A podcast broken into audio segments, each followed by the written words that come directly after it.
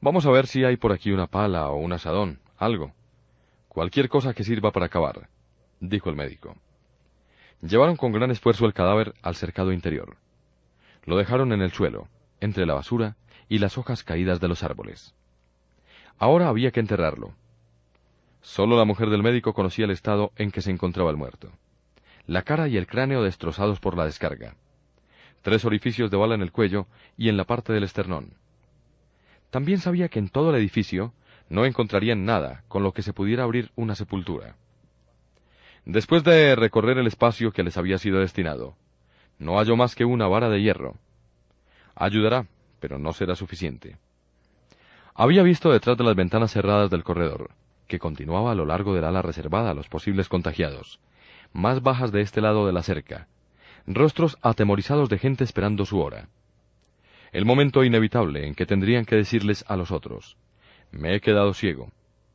O cuando, si hubieran intentado ocultar lo sucedido, se denunciasen con un gesto equivocado, con un movimiento de cabeza en busca de una sombra, un tropezón injustificado en quien tiene ojos. Todo esto lo sabía también el médico. La frase que había dicho formaba parte de la comedia pactada entre los dos. A partir de ahora ya podría decir la mujer. ¿Y si pidiésemos a los soldados que nos traigan una pala? Buena idea. Vamos a probar. Y todos se mostraron de acuerdo. Que sí, que era una buena idea. Solo la chica de las gafas oscuras se quedó en silencio, sin decir nada sobre la pala o el asadón. Su manera de hablar eran por ahora lágrimas y lamentos. Tuve yo la culpa. Lloraba. Y era verdad, no se podía negar. Pero también es cierto, si eso le sirve de consuelo, que si antes de cada acción pudiésemos prever todas sus consecuencias, nos pusiésemos a pensar en ellas seriamente, primero en las consecuencias inmediatas, después las probables, más tarde las posibles, luego las imaginables. No llegaríamos siquiera a movernos de donde el primer pensamiento nos hubiera hecho detenernos. Los buenos y los malos resultados de nuestros dichos y obras se van distribuyendo, se supone que de forma bastante equilibrada y uniforme, por todos los días del futuro, incluyendo aquellos infinitos en los que ya no estaremos aquí para poder comprobarlo, para congratularnos o para pedir perdón. Hay quien dice que eso es la inmortalidad de la que tanto se habla. Lo será, pero este hombre está muerto y hay que enterrarlo. Fueron pues el médico y su mujer a parlamentar. La chica de las gafas oscuras, inconsolable, dijo que iba con ellos. Por remordimientos de conciencia. Apenas estuvieron a la vista en la entrada de la puerta, un soldado les gritó ¡Alto! Y como si temiera que la intimidación verbal, aunque enérgica, no fuera suficiente, disparó al aire. Asustados retrocedieron buscando protección en las sombras del zaguán, tras las gruesas maderas de la puerta abierta. Luego avanzó sola la mujer del médico. Desde donde estaba podía ver los movimientos del soldado y resguardarse a tiempo si fuese necesario. No tenemos con qué enterrar al muerto, dijo. Necesitamos una pala. En el portón, pero del lado opuesto a aquel donde había caído el ciego, apareció otro militar. Sargento era, pero no el de antes. ¿Qué quieren? gritó. Necesitamos una pala o un asadón. No tenemos. Venga. Fuera, lárguense. Tenemos que enterrar el cuerpo. Pues no lo entierren. Déjenlo pudrirse ahí. Si lo dejamos contaminará la atmósfera. Pues que la contamine. Y que os aproveche. La atmósfera no se está quieta. Tanto está aquí como va para donde estáis. La pertinencia de la argumentación obligó a reflexionar al militar. Había venido a sustituir al otro sargento, que se quedó ciego y lo trasladaron al lugar donde estaban siendo concentrados los enfermos pertenecientes al ejército de tierra. Ni qué decir tiene que la Marina y la aviación disponían cada una de sus propias instalaciones, pero éstas de menor tamaño e importancia, por ser más reducidos sus efectivos. Tiene razón la mujer, reconsideró el sargento. En un caso como este no hay duda de que todas las precauciones son pocas. Como prevención, dos soldados con máscaras antigás habían lanzado ya sobre la sangre dos botellas de amoníaco, cuyos últimos vapores aún hacían lagrimear al personal e irritaban las mucosas de la garganta y de la nariz. Al fin el sargento dijo, Voy a ver si se puede arreglar. Y la comida, la mujer del médico aprovechó la ocasión para recordarlo. La comida aún no ha llegado. Somos más de cincuenta solo en nuestra ala. Tenemos hambre. Lo que nos traen no es suficiente. Eso de la comida no es cosa del ejército. Pero alguien tendrá que remediar la situación. El gobierno se comprometió a alimentarnos. Se acabó. Vuelvan dentro. No quiero ver a nadie en la puerta. El asadón. gritó aún la mujer del médico. Pero el sargento se había retirado ya. Iba a mediada la mañana cuando se oyó el altavoz de la sala. Atención. Atención. Los internos se alegraron creyendo que era el anuncio de la comida. Pero no. Se trataba de la pala. Que venga alguien a recoger el asadón. Pero nada de grupos. Por la posición y por la distancia en que se encontraba, más cerca del portón que de la escalera, debieron tirarla desde afuera. No tengo que olvidar que estoy ciega, pensó la mujer del médico. ¿Dónde está? preguntó. Baja la escalera, ya te iré guiando, respondió el sargento. Muy bien. Sigue ahora andando en esa misma dirección. Así, así. Alto ahora. Vuélvete un poco hacia la derecha. No, a la izquierda. Menos, menos. Ahora adelante. Si no te desvías te darás de narices con ella. Caliente, que te quemas, mierda. Ya te dije que no te desviases. Frío, frío. Vas calentándote otra vez, caliente, cada vez más caliente. Ya está. Da ahora media vuelta y vuelvo a guiarte. No quiero que te quedes ahí como una burra en la noria, dando vueltas y acabes junto al portón. No te preocupes, pensó ella. Iré desde aquí a la puerta en línea recta.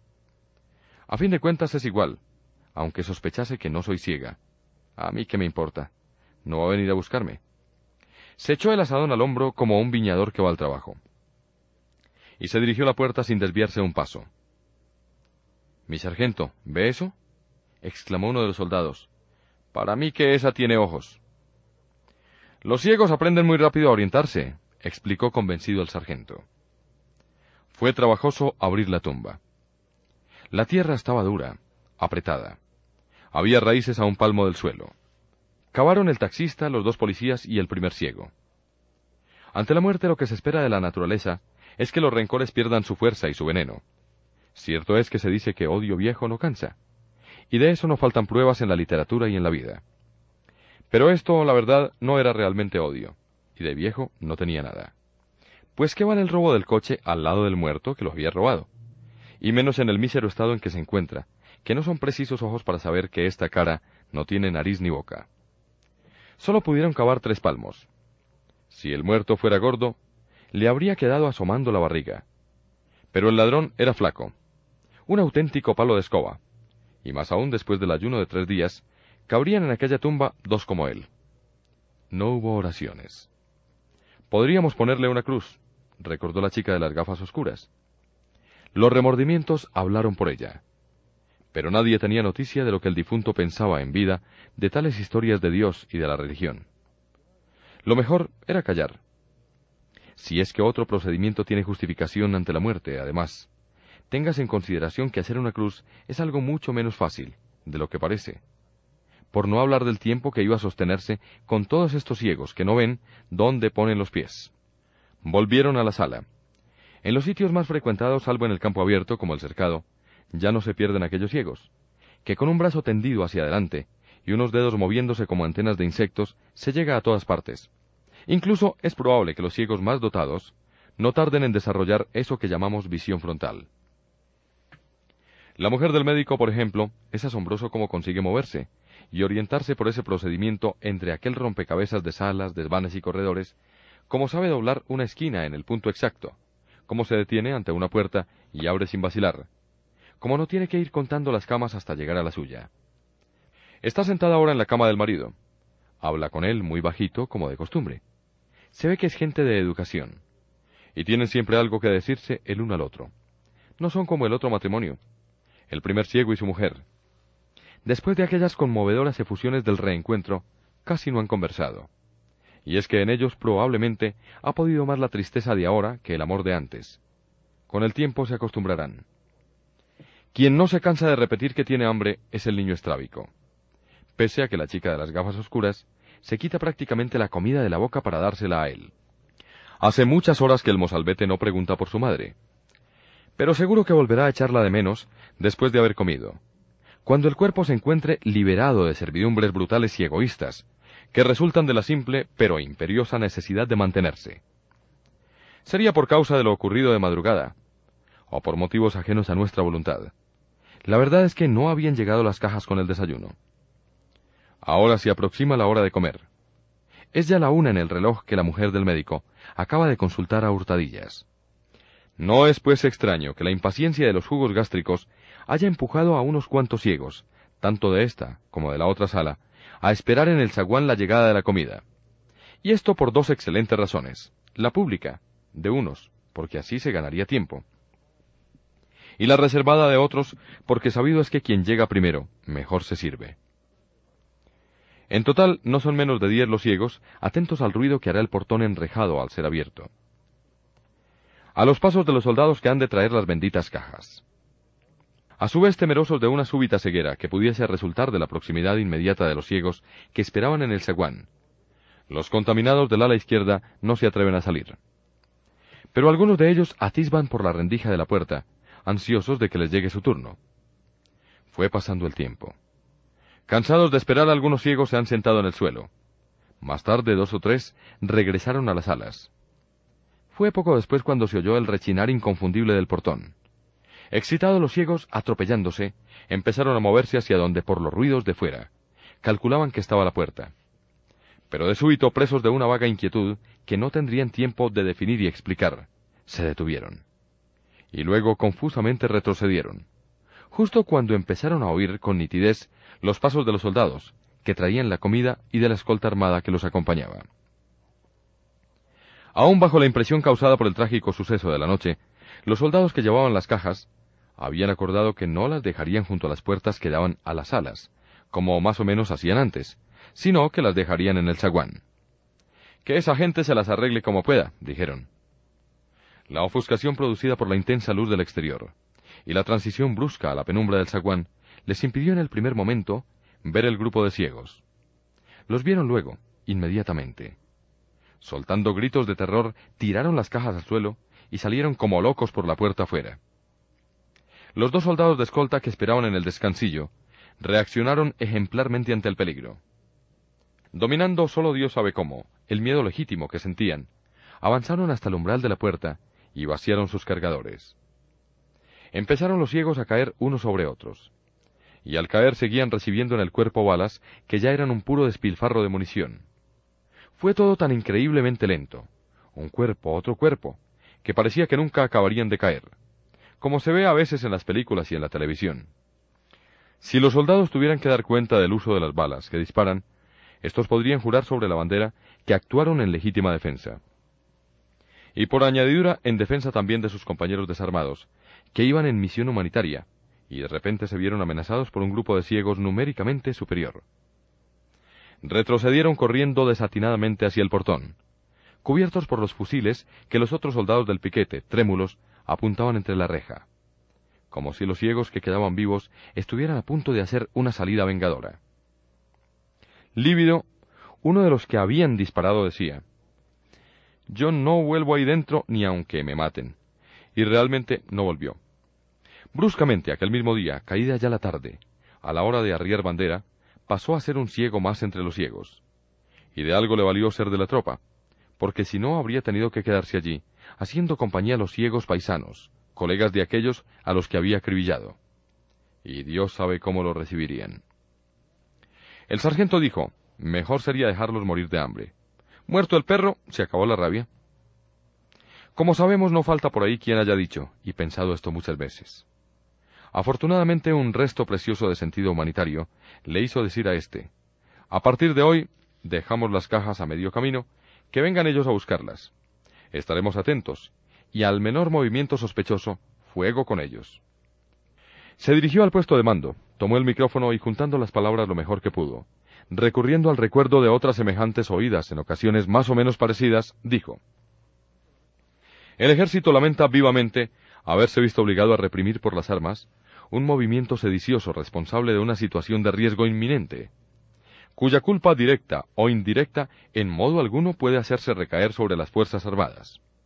Se advierte en consecuencia que a partir de hoy, los internos recogerán la comida fuera del edificio. Quedan advertidos que sufrirán las consecuencias de cualquier tentativa de alteración del orden, como ha acontecido ahora, y como aconteció la pasada noche. Hizo una pausa, sin saber muy bien cómo tenía que terminar. Había olvidado las palabras adecuadas, que las sabía, sin duda, y no hizo más que repetir, no hemos tenido la culpa, no hemos tenido la culpa. Dentro del edificio el estruendo de los disparos, con resonancia ensordecedora en el espacio limitado del zaguán, había causado pavor. En los primeros momentos se creyó que los soldados iban a irrumpir en las salas, barriendo a balazos todo lo que encontraran en su camino.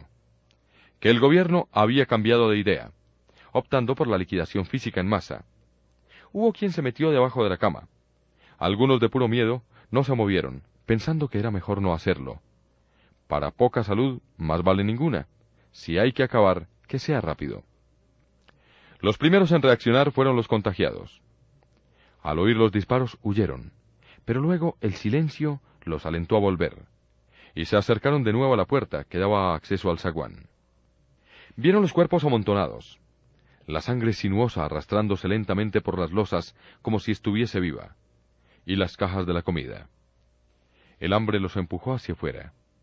Allí estaba el ansiado alimento, verdad es que iba destinado a los ciegos, que luego traerían el que les correspondía a ellos, de acuerdo con el reglamento, pero a la mierda el reglamento. Nadie nos ve, y vela que va adelante alumbra por dos. Ya lo dijeron los antiguos de todo tiempo y lugar. Y los antiguos no eran lerdos. No obstante, el hambre solo tuvo fuerza suficiente para hacerles avanzar tres pasos. La razón se interpuso, y les advirtió que el peligro acecha a los imprudentes, en aquellos cuerpos sin vida, sobre todo en la sangre, ¿quién podría saber qué vapores, qué emanaciones, qué venenosos miasmas estarían desprendiéndose ya de la carne destrozada de los ciegos? Están muertos. No pueden hacernos nada, dijo alguien. La intención era tranquilizarse a sí mismo y a los otros. Pero fue peor el remedio. Era verdad que los ciegos estaban muertos, que no podían moverse. Fijaos, ni se mueven ni respiran. Pero ¿quién nos dice que esta ceguera blanca no será precisamente un mal del espíritu? Y si lo es, partamos de esta hipótesis. Los espíritus de aquellos ciegos nunca habrían estado tan sueltos como ahora, fuera de los cuerpos, y por tanto libres de hacer lo que quieran, sobre todo el mal, que como es de conocimiento general, siempre ha sido lo más fácil de hacer. Pero las cajas de comida allí expuestas atraían irresistiblemente sus ojos. Son de este calibre las razones del estómago que no atienden a nada, aunque sea para su bien. De una de las cajas se derramaba un líquido blanco que se iba acercando lentamente al charco de sangre. Tiene todos los visos de ser leche. Es un color que no engaña. Más valerosos o más fatalistas, que no siempre es fácil la distinción, dos de los contagiados avanzaron, y estaban ya casi tocando con sus manos golosas la primera caja, cuando en el vano de la puerta que daba al ala de los ciegos aparecieron unas cuantas personas. Puede tanto la imaginación, y en circunstancias mórbidas como esta, parece que lo puede todo. Que para aquellos dos, que habían ido de avanzada, fue como si los muertos de repente se hubieran levantado del suelo, tan ciegos como antes, ahora, pero mucho más dañinos, porque sin duda estaría incitándoles el espíritu de venganza. Retrocedieron prudentemente en silencio hasta la entrada de su sección. Podía ser que los ciegos comenzasen a ocuparse de los muertos, que eso era lo que mandaban la caridad y el respeto. O si no, que dejaran allí, por no haberla visto, alguna de las cajas, por pequeña que fuese, que realmente los contagiados no eran muchos. Quizá la mejor solución fuese esta, pedirles, por favor tengan compasión, dejen al menos una cajita para nosotros. Puede que no traigan más comida hoy, después de lo que ha sucedido. Los ciegos se movían como ciegos que eran, a tientas, tropezando, arrastrando los pies. No obstante, como si estuviesen organizados, supieron distribuir las tareas eficazmente. Algunos de ellos resbalando en la sangre pegajosa y en la leche, empezaron de inmediato a retirar y transportar los cadáveres hacia el cercado. Otros se ocuparon de las cajas, una a una, las ocho que habían sido arrojadas al suelo por los soldados. Entre los ciegos se encontraba una mujer que daba la impresión de estar al mismo tiempo en todas partes, ayudando a cargar, haciendo como si guiara a los hombres, cosa evidentemente imposible para una ciega. Y fuese por casualidad o a propósito, más de una vez volvió la cara hacia el ala de los contagiados, como si los pudiera ver o notase su presencia. En poco tiempo el zaguán quedó vacío, sin más señal que la mancha grande de sangre, y otra pequeña rosándola, blanca, de la leche derramada, Aparte de esto, solo las huellas cruzadas de los pies, pisadas rojas o simplemente húmedas. Los contagiados cerraron resignadamente la puerta y fueron en busca de las migajas. Era tanto el desaliento que uno de ellos llegó a decir, y esto muestra bien lo desesperados que estaban. Si vamos a quedarnos ciegos, si ese es nuestro destino, mejor sería irnos ya a la otra parte. Al menos tendríamos que comer. Es posible que los soldados traigan todavía lo nuestro, dijo alguien. ¿Ha hecho usted el servicio militar? preguntó otro. No, ya me lo parecía. Teniendo en cuenta que los muertos pertenecían a una y otra sala, se reunieron los ocupantes de la primera y de la segunda con la finalidad de decidir si comían primero y enterraban a los cadáveres después, o lo contrario. Nadie parecía tener interés en saber quiénes eran los muertos. Cinco de ellos se tuvieron en la sala segunda. No se sabe si ya se conocían de antes, o en caso de que no, si tuvieron tiempo y disposición para presentarse unos a otros, e intercambiar quejas y desahogos. La mujer del médico no recordaba haberlos visto cuando llegaron. A los otros cuatro sí. A esos los conocía. Habían dormido con ella, por así decir, bajo el mismo techo. Aunque de uno no supiera más que eso. ¿Y cómo podría saberlo? Un hombre que se respeta no va a ponerse a hablar de asuntos íntimos a la primera persona que aparezca. Decir que había estado en el cuarto de un hotel haciendo el amor con una chica de gafas oscuras, la cual a su vez, si es de esta de quien se trata, ni se le pasa por la cabeza que estuvo y está tan cerca de quien la hizo ver todo blanco. Los otros muertos eran el taxista y los dos policías. Tres hombres robustos, capaces de cuidar de sí mismos, y cuyas profesiones consistían, aunque en distinto modo, de cuidar de los otros. Y ahí están, cegados cruelmente en la fuerza de la vida, esperando que les den destino. Van a tener que esperar a que estos que quedan acaben de comer, no por causa del acostumbrado egoísmo de los vivos, sino porque alguien recordó sensatamente que enterrar nueve cuerpos en aquel suelo duro y con un solo asadón era trabajo que duraría al menos hasta la hora de la cena.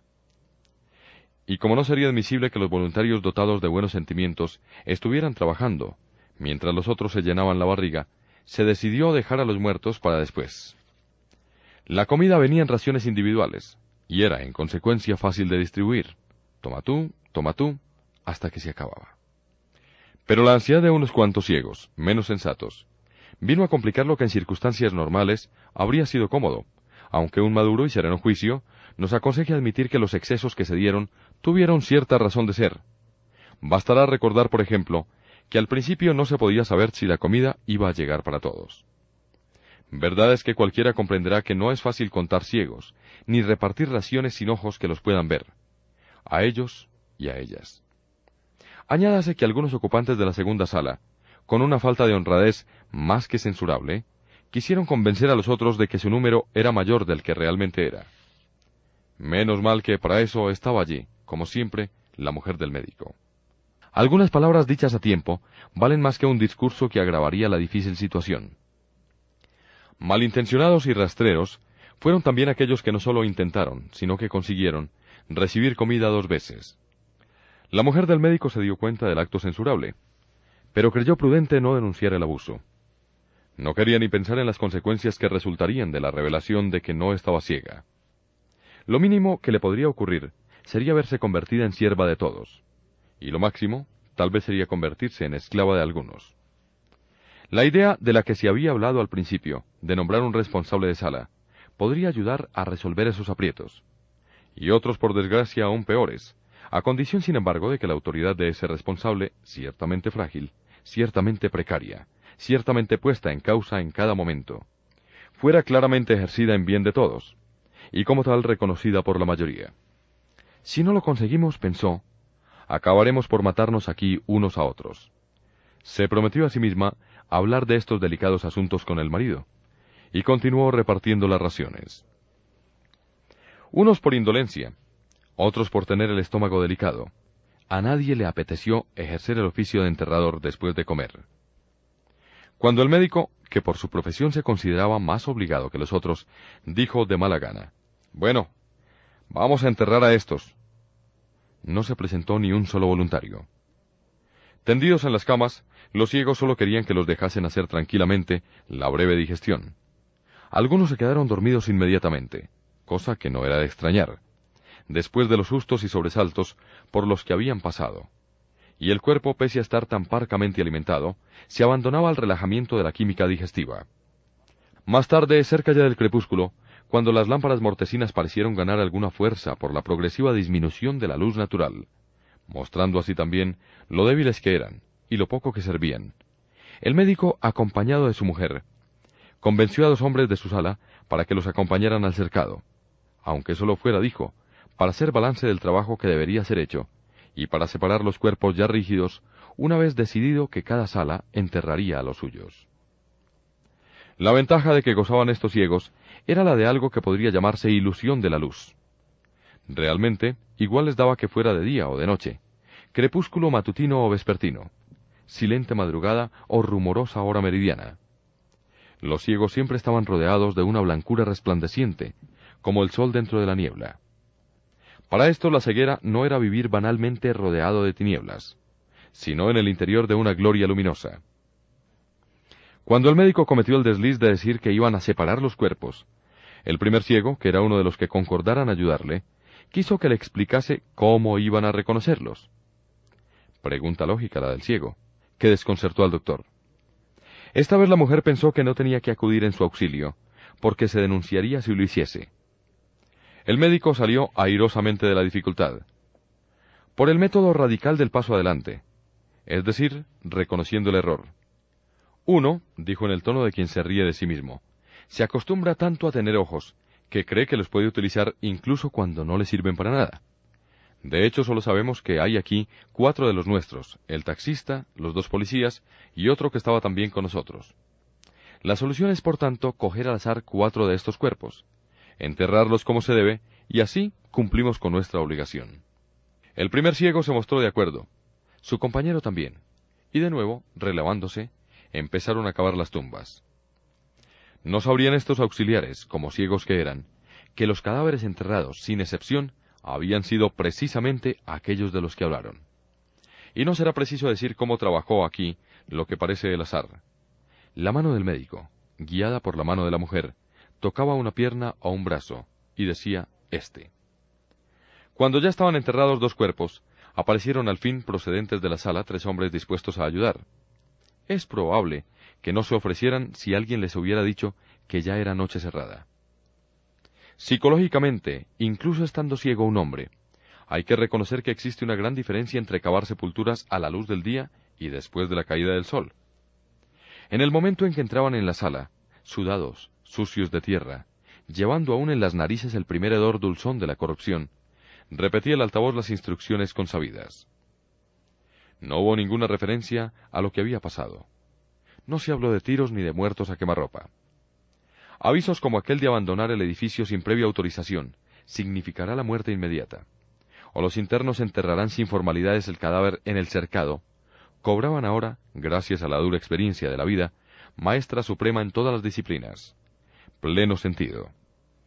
Mientras aquel otro que prometía cajas de comida tres veces al día, resultaba grotesco sarcasmo, o ironía aún más difícil de soportar. Cuando la voz cayó, el médico, solo, porque empezaba a conocer los rincones de la casa, fue hasta la puerta de la otra sala para informar. Los nuestros están enterrados ya. Si enterraron a unos, también podían haber enterrado a los otros, respondió desde adentro una voz de hombre. Lo acordado fue que cada sala enterraría a sus muertos. Nosotros contamos cuatro y los enterramos. Está bien. Mañana enterraremos a los de aquí, dijo otra voz masculina y luego cambiando de tono preguntó ¿No ha llegado más comida? No, respondió el médico.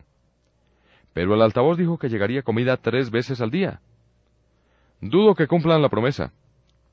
Entonces habrá que racionar los alimentos que vayan llegando, dijo una voz de mujer.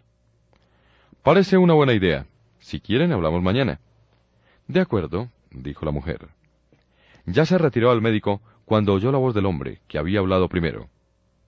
A ver quién manda aquí. Y se paró aguardando a que alguien respondiera. Lo hizo la misma voz femenina. Si no nos organizamos en serio, van a mandar aquí el hambre y el miedo, como si no fuera vergüenza bastante que no haya ido nadie con ellos a enterrar a los muertos. ¿Y por qué no los entierras tú, ya que eres tan lista y hablas tan bien? Sola no puedo, pero estoy dispuesta a ayudar. Mejor no discutir. Intervino la segunda voz de hombre. Mañana por la mañana trataremos de eso. El médico suspiró. La convivencia iba a ser difícil. Se dirigía ya a la sala cuando sintió una fuerte urgencia de evacuar. Desde el sitio donde se encontraba, no tenía seguridad de dar con las letrinas, pero decidió aventurarse. Esperaba que alguien se hubiera acordado de llevar el papel higiénico que trajeron con las cajas de comida. Se equivocó dos veces de camino, angustiado porque apretaba la necesidad cada vez más, y ya estaban las últimas cuando por fin pudo bajarse los pantalones y ponerse en cuclillas sobre el agujero. Le asfixiaba el hedor. Tenía la impresión de haber pisado una pasta blanda. Los excrementos de alguien que no acertó con el agujero o que había decidido aliviarse sin más. Intentó imaginar cómo sería el lugar donde se encontraba. Para él todo era blanco, luminoso, resplandeciente. Lo eran las paredes y el suelo que no podía ver, y absurdamente concluyó que la luz y la blancura allí olían mal. Nos volveremos locos de horror, pensó. Luego quiso limpiarse, pero no había papel. Palpó la pared detrás de él, donde podrían estar los soportes de los rollos o los clavos en los que a falta de algo mejor habrían sujetado algunos papeles cualquiera. Nada. Se sintió desgraciado. Desgraciado a más no poder. Allí con las piernas arqueadas, amparando los pantalones que rozaban el suelo repugnante, ciego, ciego, ciego y sin poder dominarse, empezó a llorar en silencio. Tanteando, dio algunos pasos hasta que resbaló, y se golpeó contra la pared de enfrente. Extendió un brazo, extendió el otro. Al fin dio con una puerta. Oyó los pasos arrastrados de alguien que debía de andar también buscando los retretes y tropezaba. ¿Dónde estará esa mierda? Murmuraba con voz neutra, como si en el fondo nada le importase saberlo. Pasó a dos palmos del médico sin apercibirse de su presencia. Pero no tenía importancia. La situación no llegó a resultar indecente. Podría serlo realmente un hombre con aquella pinta, descompuesto, pero en el último instante, movido por un desconcertante sentimiento de pudor, el médico se había subido los pantalones. Luego, cuando pensó que no había nadie, volvió a bajárselos. Demasiado tarde. Estaba sucio. Sucio como no recordaba haberlo estado nunca en su vida. Hay muchas maneras de convertirse en un animal, pensó, y esta solo la primera. Pero no se podía quejar mucho. Aún tenía alguien a quien no le importaba limpiarlo. Tumbados en los camastros, los ciegos esperaban que el sueño se compadeciera de su tristeza. Discretamente, como si hubiera peligro de que los otros pudieran ver el mísero espectáculo, la mujer del médico ayudó al marido a asearse lo mejor posible. Había ahora un silencio dolorido de hospital, cuando los enfermos duermen y sufren durmiendo. Sentada, lúcida, la mujer del médico miraba las camas. Los bultos sombríos, la palidez fija de un rostro, un brazo que se movía en sueños. Se preguntaba si alguna vez se quedaría ciega como ellos. ¿Qué razones inexplicables la habrían preservado hasta ahora? Con un gesto fatigado se llevó las manos a la cara para apartar el pelo, y pensó, Vamos todos a oler mal. En aquel momento empezaron a oírse unos suspiros, unos gemidos, unos jadeos, primero sofocados, murmullos que parecían palabras, que debían de serlo, pero cuyo significado se perdía en un crescendo que las iba convirtiendo en sonido ronco, en grito y al fin en estertor. Alguien protestó desde el fondo de la sala. Puercos. Son como cerdos. No eran puercos. Solo un hombre ciego y una mujer ciega que probablemente nunca sabrían uno del otro más que esto. Un estómago que trabaja en falso amanece pronto. Algunos de los ciegos abrieron los ojos cuando la mañana aún venía lejos. Y no fue por culpa del hambre, sino porque el reloj biológico, o como se llame eso, estaba desajustándose. Supusieron que era ya día claro y pensaron, me he quedado dormido. Y pronto comprendieron que no. Allí estaba el roncar de los compañeros que no daba lugar a equívocos. Dicen los libros y mucho más la experiencia vivida, que quien madruga por gusto, o quien por necesidad tuvo que madrugar, tolera mal que otros en su presencia sigan durmiendo a pierna suelta. Y con razón doblada en este caso del que hablamos, porque hay una gran diferencia entre un ciego que esté durmiendo y un ciego a quien de nada le ha servido el haber abierto los ojos. Estas observaciones de tipo psicológico, que por su finura aparentemente poco tienen que ver con las dimensiones extraordinarias del cataclismo que el relato se viene esforzando en describir, sirven solo para explicar la razón de que estuvieran despiertos tan temprano los ciegos todos. A algunos, como se dijo en principio, los agitó desde dentro el estómago, pero a otros los arrancó del sueño la impaciencia nerviosa de los madrugadores, que no se cuidaron de hacer más ruido que el inevitable y tolerable en ayuntamientos de cuartel y sala hospitalaria. Aquí no hay solo gente discreta y bien educada. Algunos son unos sotes de poca crianza, que se alivian matinalmente con gargajos y ventosidades, sin pensar en quien al lado está. Verdad es que durante el día obran de la misma conformidad. Por eso la atmósfera va tornándose cada vez más pesada. Y no hay nada que hacer contra esto, que la única abertura es la puerta, a las ventanas no se puede llegar de altas que están. Acostada al lado del marido, lo más juntos que podían estar, dada la estrechez del camastro, pero también por gusto, cuánto les había costado, en medio de la noche, guardar el decoro, no hacer como aquellos a quienes alguien había llamado cerdos. La mujer del médico miró el reloj. Marcaba las dos y veintitrés minutos. Afirmó mejor la vista, vio que la aguja de los segundos no se movía. Se había olvidado de dar cuerda al maldito reloj, o maldita ella, maldita yo, que ni siquiera ese deber tan sencillo había sabido cumplir, después de apenas tres días de aislamiento. Sin poder dominarse rompió en un llanto convulsivo, como si le acabara de ocurrir la peor de las desgracias. Pensó el médico que su mujer se había quedado ciega, que llegara lo que tanto temía. Desatinado estuvo a punto de preguntarle, ¿Te has quedado ya ciega? Pero en el último instante le oyó un murmullo. No es eso, no es eso. Y después, en un lento susurro, casi inaudible, tapadas las cabezas de ambos con la manta. Tonta de mí. No le di cuerda al reloj. Y continuó llorando inconsolable. Desde su cama al otro lado del pasillo, la chica de las gafas oscuras se levantó, y guiada por los sollozos se acercó con los brazos extendidos. Está angustiada. Necesita algo.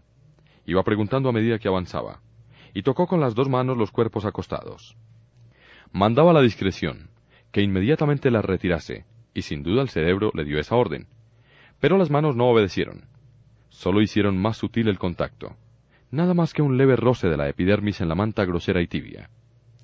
¿Necesita algo? Volvió a preguntar. Y ahora sí las manos se retiraron, se levantaron. Se perdieron en la blancura estéril, en el desamparo. Sollozando aún, la mujer del médico saltó de la cama. Se abrazó a la muchacha. No es nada. Fue un momento de aflicción. Si usted que es tan fuerte se desanima, entonces es que de verdad no tenemos salvación. Se lamentó la chica. Más tranquila, la mujer del médico pensaba mirándola de frente. Ya casi no tiene rastros de conjuntivitis. Qué pena que no se lo pueda decir, con lo contenta que se pondría. Probablemente sí, se pondría contenta. Aunque tal contento fuese absurdo, no tanto por estar ciega, sino porque también toda la gente allí lo estaba. ¿De qué sirve tener los ojos límpidos y bellos como son estos, si no hay nadie que los vea? La mujer del médico dijo, Todos tenemos nuestros momentos de flaqueza. Menos mal que todavía somos capaces de llorar. El llanto muchas veces es una salvación. Hay ocasiones en que moriríamos si no llorásemos. No tenemos salvación, repitió la chica de las gafas oscuras. ¿Quién sabe? Esta ceguera no es como las otras. Tal como vino, puede desaparecer. Sería ya tarde para los que han muerto. Todos tenemos que morir. Pero no tendríamos que ser muertos, y yo he matado a una persona. No se acuse. Fueron las circunstancias. Aquí todos somos culpables e inocentes. Peor, mucho peor, fue lo que hicieron los soldados que nos vigilan, y hasta esos podrán alegar la mayor de todas las disculpas, el miedo. ¿Qué más daba que el pobre hombre me tocase? Ahora él estaría vivo, y yo no tendría en el cuerpo ni más ni menos que lo que tengo. No piense más en eso, descanse, intente dormir. La acompañó hasta la cama. Acuéstese. Es usted muy buena, dijo la muchacha y luego bajando la voz. No sé qué hacer. Me va a venir la regla y no tengo compresas. Tranquila, tengo yo. Las manos de la chica de las gafas oscuras buscaron dónde asistirse, pero fue la mujer del médico quien suavemente las cogió entre las suyas. Descanse, descanse. La muchacha cerró los ojos. Se quedó así un minuto. se habría quedado dormida, de no ser por el barullo que en aquel momento se armó. Alguien había ido al retrete y al volver encontró su cama ocupada. No había sido por mala intención. El otro se había levantado para el mismo fin. Se cruzaron los dos en el camino. Está claro que a ninguno de los dos se le ocurrió decir, Ojo, no se equivoque de cama cuando vuelva. De pie la mujer del médico miraba a los dos ciegos que discutían. Notó que no hacían gestos, que casi no movían el cuerpo. Muy rápido han aprendido que solo la voz y el oído tienen ahora alguna utilidad. Cierto es que no les faltaban brazos, que podían pegarse, luchar, llegar a las manos, como suele decirse. Pero un cambio de cama no era para tanto. Que todos los errores de la vida fuesen como este, bastaba con que se pusieran de acuerdo. La dos es la mía, la suya es la tres. Que quede claro. Si no fuéramos ciegos, no habría ocurrido esto. Tiene razón. Lo malo es que somos ciegos. La mujer del médico le dijo al marido, El mundo está todo aquí dentro. No todo. La comida, por ejemplo, estaba fuera. Y tardaba. De una sala y de la otra varios hombres se habían ido acercando al zaguán, aguardando que dieran la orden por el altavoz. Pateaban el suelo nerviosos, impacientes. Sabían que iban a tener que salir al recinto exterior, para recoger las cajas que los soldados, cumpliendo lo prometido, dejarían en el espacio entre el portón y la escalera, y temían que aquello fuera una añagaza, una trampa. ¿Quién nos dice que no empiezan a disparar contra nosotros? Visto lo que ya hicieron. Muy capaces son. No podemos fiarnos. Yo no voy allá afuera, ni yo. Alguien tendrá que ir, si queremos comer. Puede que morir de un tiro sea mejor que ir muriendo de hambre poco a poco. Yo iré. Y yo también. No es preciso que vayamos todos. A los soldados puede que no les guste ver tanta gente. O se asusten pensando que queremos huir. Puede que por eso mataran al de la pierna. Hay que decidirse. Toda prudencia es poca. Acordaos de lo que pasó ayer. Nueve muertos nada menos. Los soldados nos tienen miedo. Y yo les tengo miedo a ellos. Me gustaría saber si ellos también se quedan ciegos. ¿Ellos? ¿Quiénes? Los soldados. Yo creo que ellos deberían ser los primeros. Todos se mostraron de acuerdo, sin preguntarse por qué. Faltó alguien que diera la razón fundamental. Porque así no podrían disparar. El tiempo iba pasando, y el altavoz seguía callado. ¿Habéis enterrado ya a los vuestros? preguntó por decir algo uno de la primera sala. Todavía no. Pues van a empezar a oler mal. Van a apestarlo todo. Pues que infecten y apesten. Porque lo que es yo, no pienso coger una pala mientras no haya comido que como dice el refrán, primero es comer y luego lavar los platos. La costumbre no es esa, tu dicho se equivoca. Es después de los entierros cuando se come y se bebe. Pues conmigo es al revés. Pasados unos minutos, dijo uno de estos ciegos. Estoy pensando una cosa. ¿Qué? No sé cómo vamos a repartir la comida. Como se hizo antes. Sabemos cuántos somos. Se cuentan las raciones. Cada uno recibe su parte. Es la manera más justa y más sencilla. No ha dado resultado. Hubo quien se quedó con la barriga vacía. Y también hubo quien comió el doble. ¿Es que dividimos mal? Si no hay respeto y disciplina, siempre repartiremos mal. Si tuviésemos a alguien que al menos viera un poco, pues se quedaría él con la mayor parte. Ya decía el otro que en el país de los ciegos el tuerto es rey. Déjate de refranes. Aquí ni los tuertos se salvarían. Yo creo que lo mejor será repartir la comida por salas, a partes iguales, y luego que cada cual se las arregle con lo que haya recibido. ¿Quién ha dicho eso? Yo. Yo. ¿Quién? Yo. ¿De qué sala eres? De la segunda. Claro, ya lo sabía. Como ahí sois menos, salíais ganando. Comeríais más que nosotros, que tenemos la sala abarrotada. Yo lo he dicho porque así es más fácil. El otro también decía que quien parte y reparte y no se queda con la mejor parte. O es loco o en el repartir no tiene arte. Mierda. A ver si acaba ya con lo que dice el otro, que me ponen nervioso los refranes. Lo que tendríamos que hacer es llevar toda la comida al refectorio. Cada sala elegir tres para el reparto. Con seis personas contando no habrá peligro de trampas y triquiñuelas. ¿Y cómo vamos a saber que es verdad cuando digan que somos tantos en la sala? Estamos tratando con gente honrada. Y eso, también lo dijo el otro. No, eso lo digo yo. Mira, amigo, lo que somos aquí de verdad es gente con hambre. Como si durante todo este tiempo hubiera estado esperando la consigna, el ábrete sésamo. Se oyó por fin el altavoz.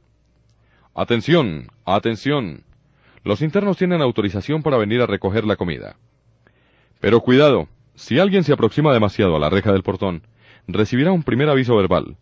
En caso de no volver inmediatamente atrás, el segundo aviso será una bala. Los ciegos avanzaron con lentitud. Algunos más confiados, directamente hacia donde creían que estaría la puerta. Los otros, menos seguros de sus incipientes capacidades de orientación, preferían ir deslizándose a lo largo de la pared. Así no habría error posible. Cuando llegasen a la esquina, solo tenían que seguir la pared en ángulo recto. Allí estaría la puerta. Imperativo. Impaciente, el altavoz repitió la llamada. El cambio de tono, notorio incluso para quien no tuviera motivos de desconfianza, asustó a los ciegos. Uno de ellos declaró, Yo no salgo de aquí. Lo que quieren es reunirnos fuera para matarnos a todos. Yo tampoco salgo, dijo otro. Ni yo, reforzó un tercero. Estaban parados, irresolutos. Algunos querían salir, pero el miedo iba apoderándose de todos. Se oyó la voz de nuevo. Si pasan tres minutos sin que aparezca nadie para llevarse las cajas de comida, la retiramos. La amenaza no venció al temor. Solo lo empujó hacia las últimas cavernas de la mente, como un animal perseguido que queda a la espera de una ocasión para atacarla. Recelosos, intentando cada uno ocultarse detrás de otro, fueron saliendo los ciegos hacia el rellano de la escalera. No podían ver que las cajas no se encontraban junto al pasamanos, que era donde esperaban encontrarlas. No podían saber que los soldados, temiendo el contagio, se habían negado incluso a aproximarse a la cuerda de la que se habían servido todos los ciegos internados. Las cajas de comida habían sido apiladas más o menos en el sitio donde la mujer del ciego recogió el asadón. ¡Avancen! ¡Avancen! ordenó el sargento. De modo confuso los ciegos intentaban ponerse en fila para avanzar ordenadamente. Pero el sargento les gritó. Las cajas no están ahí. Dejen la cuerda. Déjenla. Desplácense hacia la derecha. La vuestra, la vuestra, idiotas. No hay que tener ojos para saber de qué lado está la mano derecha. La advertencia fue hecha a tiempo. Algunos ciegos de espíritu riguroso habían entendido la orden al pie de la letra. Si era la derecha, tenía que ser lógicamente la derecha de quien hablaba. Por eso intentaban pasar por debajo de la cuerda, para ir en busca de las cajas, sabe Dios dónde. En circunstancias diferentes, lo grotesco del espectáculo hubiera hecho reír a carcajadas al más grave de los observadores. Era de partirse de risa. Unos cuantos ciegos avanzando a gatas, de narices casi contra el suelo, como gorrinos. Un brazo adelantado tentando el aire, mientras otros, tal vez con miedo a que el espacio blanco, fuera de la protección del techo, los engullera, se mantenían desesperadamente aferrados a la cuerda, y aguzaban el oído esperando la primera exclamación que señalaría el hallazgo de las cajas. Los soldados sentían ganas de apuntar las armas y descargarlas deliberadamente, fríamente, en aquellos imbéciles que se movían ante sus ojos como cangrejos cojos, agitando las pinzas torpes en busca de la pata que les faltaba. Sabían lo que había dicho en el cuartel aquella misma mañana el comandante del regimiento, que el problema de los ciegos solo podría resolverse a través de la liquidación física de todos ellos, los habidos y los por haber, sin contemplaciones falsamente humanitarias. Palabras suyas. Del mismo modo que se corta un miembro gangrenado para salvar la vida del cuerpo. La rabia de un perro muerto, decía ilustrativamente, está curada por naturaleza. A algunos soldados menos sensibles a la belleza del lenguaje figurado, les costó entender que la rabia de un perro tuviese algo que ver con los ciegos. Pero la palabra de un comandante, del jefe de un regimiento, vale lo que pesa, digámoslo hablando también en sentido figurado. Nadie llega tan alto en la vida militar sin tener razón en todo cuanto piensa, dice y hace. Al fin un ciego había tropezado con las cajas y gritaba, abrazado a ellas. Están aquí, están aquí. Si este hombre recupera la vista algún día, seguro que no anuncia con mayor alegría la buena nueva. En pocos segundos se atropellaban los ciegos entre sí, y con las cajas, brazos y piernas en confusión, tirando cada uno para su lado, disputándose la primacía. Esta me la llevo yo. Quien se la lleva soy yo. Los que se quedaron junto a la cuerda estaban nerviosos. Ahora era otro su miedo, el quedar por castigo a su pereza o cobardía, excluidos del reparto de alimentos. Ah, vosotros no quisisteis andar por el suelo con el culo al aire expuestos a un tiro, pues ahora no coméis. Recuerden lo que decía el otro, quien no se arriesga, no pasa la mar. Empujado por este pensamiento decisivo, uno de ellos dejó la cuerda y fue brazos al aire, en dirección al tumulto. A mí no me van a dejar fuera. Pero las voces se callaron de repente. Quedaron solo unos ruidos arrastrados, unas interjecciones sofocadas, una masa dispersa y confusa de sonidos que llegaban de todos los lados y de ninguno. Se detuvo indeciso. Quiso regresar a la seguridad de la cuerda, pero le falló el sentido de la orientación. No hay estrellas en su cielo blanco. Ahora lo que se oía era la voz del sargento dando instrucciones a los de las cajas para que volvieran a la escalera. Pero lo que él decía solo tenía sentido para ellos. El llegar a donde se quiere depende de donde se esté. Ya no había ciegos agarrados a la cuerda. A ellos les bastaba desandar el camino. Esperaban ahora en el descansillo la llegada de los otros. El ciego despistado no se atrevía a moverse de donde estaba. Angustiado, soltó un grito. Ayudadme, por favor. No sabía que los soldados lo tenían en la mira de sus fusiles, esperando que pisase la línea invisible por la que se pasaba de la vida a la muerte. ¿Es que te vas a quedar ahí? ¡Se gato de mierda! preguntó el sargento, pero en su voz había cierto nerviosismo. La verdad es que no compartía la opinión de su comandante. ¿Quién me dice que mañana no me toca a mí? Que a los soldados, ya se sabe, se les da una orden y matan, se les da otra y mueren. No disparen hasta que yo lo ordene, gritó el sargento. Estas palabras hicieron comprender al ciego el peligro en que estaba. Se puso de rodillas. Imploró, Por favor, ayúdenme. Díganme por dónde tengo que ir. Ven hacia aquí, cieguecito, anda. Ven hacia aquí, dijo la voz de un soldado en tono almibarado, falsamente amistoso. El ciego se levantó. Dio tres pasos, pero se detuvo de nuevo. El tiempo del verbo le pareció sospechoso. Ven no es ve. Ven quiere decir que hacia aquí, por aquí mismo. En esta dirección llegarás al lugar desde el que te llaman al encuentro de la bala que sustituirá en ti una ceguera por otra. Fue una iniciativa, por decir así, de un soldado malvado. Y el sargento la cortó inmediatamente con dos gritos sucesivos. ¡Alto! ¡Media vuelta! seguidos de una severa llamada al orden al desobediente. Por lo visto pertenece a aquella especie de personas a quienes no se les puede poner un arma en las manos.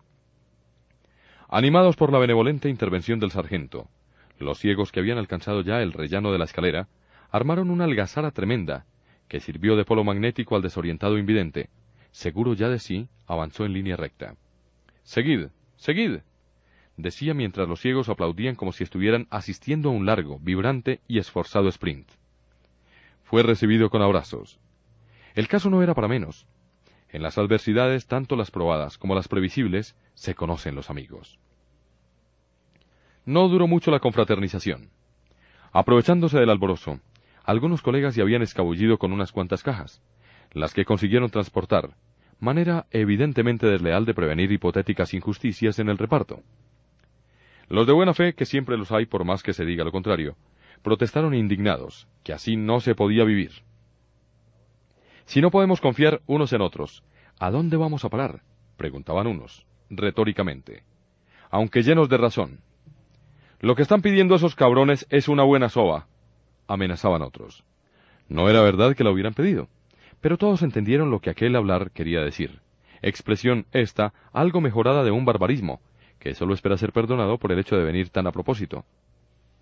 Ya cubierto en el zaguán, los ciegos se pusieron de acuerdo en que la manera más práctica de resolver la primera parte de la delicada situación era dividir en partes iguales para cada sala las cajas que quedaban, por suerte en número par, y organizar una comisión también paritaria de investigación con vista a recuperar las cajas perdidas, mejor dicho, robadas. Tardaron algún tiempo, como de costumbre, en debatir el antes y el después, es decir, si debían comer primero e investigar después, o al contrario, habiendo prevalecido la opinión de que lo más conveniente, habida cuenta de las muchas horas que llevaban ya de ayuno forzado, era empezar por confortar el estómago, y proceder después a las averiguaciones. Y no os olvidéis de enterrar a los vuestros, dijo uno de la primera sala. Todavía no les hemos matado. ¿Y quieres ya que les enterremos? respondió un gracioso de la segunda, jugando jovialmente con las palabras. Se echaron todos a reír. Sin embargo, no tardaron en saber que los bribones no se encontraban en las salas. A la puerta de una y otra había habido siempre ciegos esperando que llegara la comida. Y estos fueron los que contaron que oyeron pasar por los corredores gente que parecía llevar mucha prisa. Pero en las salas no había entrado nadie, y mucho menos con cajas de comida. Eso podían jurarlo. Alguien recordó que la manera más segura de identificar a los golfantes sería que fueran todos a ocupar sus respectivas camas. Y obviamente, las que quedaran vacías delatarían a los ladrones. Por tanto, lo que procedía era esperar que volvieran, de allá, donde se hubieran escondido, relamiéndose de gusto y echárseles encima para que aprendiesen a respetar el sagrado principio de la propiedad colectiva. Actuar de conformidad con la sugerencia, por otra parte oportuna y muy asentada en justicia, tenía sin embargo el grave inconveniente de posponer, hasta sabe Dios cuándo, el deseado y a estas horas ya frío desayuno. Comamos primero, dijo uno de los ciegos, y la mayoría creyó que sí, que lo mejor era que comiesen primero. Por desgracia, solo lo poco que había quedado tras el robo infame. En ese momento, en un lugar oculto de la vetusta y arruinada construcción, estarían los rateros llenándose la barriga con raciones dobles y triples de un rancho que inesperadamente aparecía mejorado, compuesto de café con leche, realmente frío, galletas y pan con margarina, mientras la gente honrada no tenía más remedio que darse por satisfecha con dos o tres veces menos, y no de todo. Se oyó allá afuera, lo oyeron algunos de la primera sala, mientras trincaban melancólicamente el agua y sal. El altavoz llamando a los contagiados para que fuesen a recoger su parte de comida. Uno de los ciegos, sin duda influido por la atmósfera malsana dejada por el delito cometido, tuvo una inspiración. Si los esperamos en el zaguán, seguro que se llevan un susto morrocotudo con solo vernos, y tal vez dejen caer entonces una o dos cajas. Pero el médico dijo que eso no le parecía bien, que sería una injusticia castigar a quien no tiene culpa. Cuando acabaron todos de comer, la mujer del médico y la chica de las gafas oscuras llevaron al jardín las cajas de cartón, los envases vacíos de leche y de café, los vasos de papel, en fin, todo lo que no se podía comer. Tenemos que quemar la basura, dijo luego la mujer del médico. A ver si se van de aquí esas nubes de moscas. Sentados en las camas, cada uno en la suya, los ciegos se pusieron a la espera de que volvieran al redil las ovejas descarriadas. Cabrones es lo que son, comentó una voz fuerte, sin pensar que respondía la pastoril reminiscencia de quien no tiene culpa de no saber decir las cosas de otra manera. Pero los maleantes no aparecieron. Sin duda desconfiaban. Seguro que había entre ellos uno tan astuto como el de aquí, el que tuvo la idea de la soba. Iban pasando los minutos, algunos ciegos se tumbaron. Varios se habían quedado dormidos ya. Que esto, señores, es comer y dormir. Bien vistas las cosas, no se está mal del todo. Mientras no falte la comida, que sin ella no se puede vivir, es como estar en un hotel. Al contrario, qué calvario sería estar ciego allá afuera, en la ciudad, sí, qué calvario. Andar dando tumbos por las calles, huyendo todos de él, la familia aterrorizada, con miedo de acercársele. Amor de madre, amor de hijo, historias. Quizá me hicieran lo mismo que aquí. Me encerraban en un cuarto y me ponían el plato a la puerta. Como mucho favor.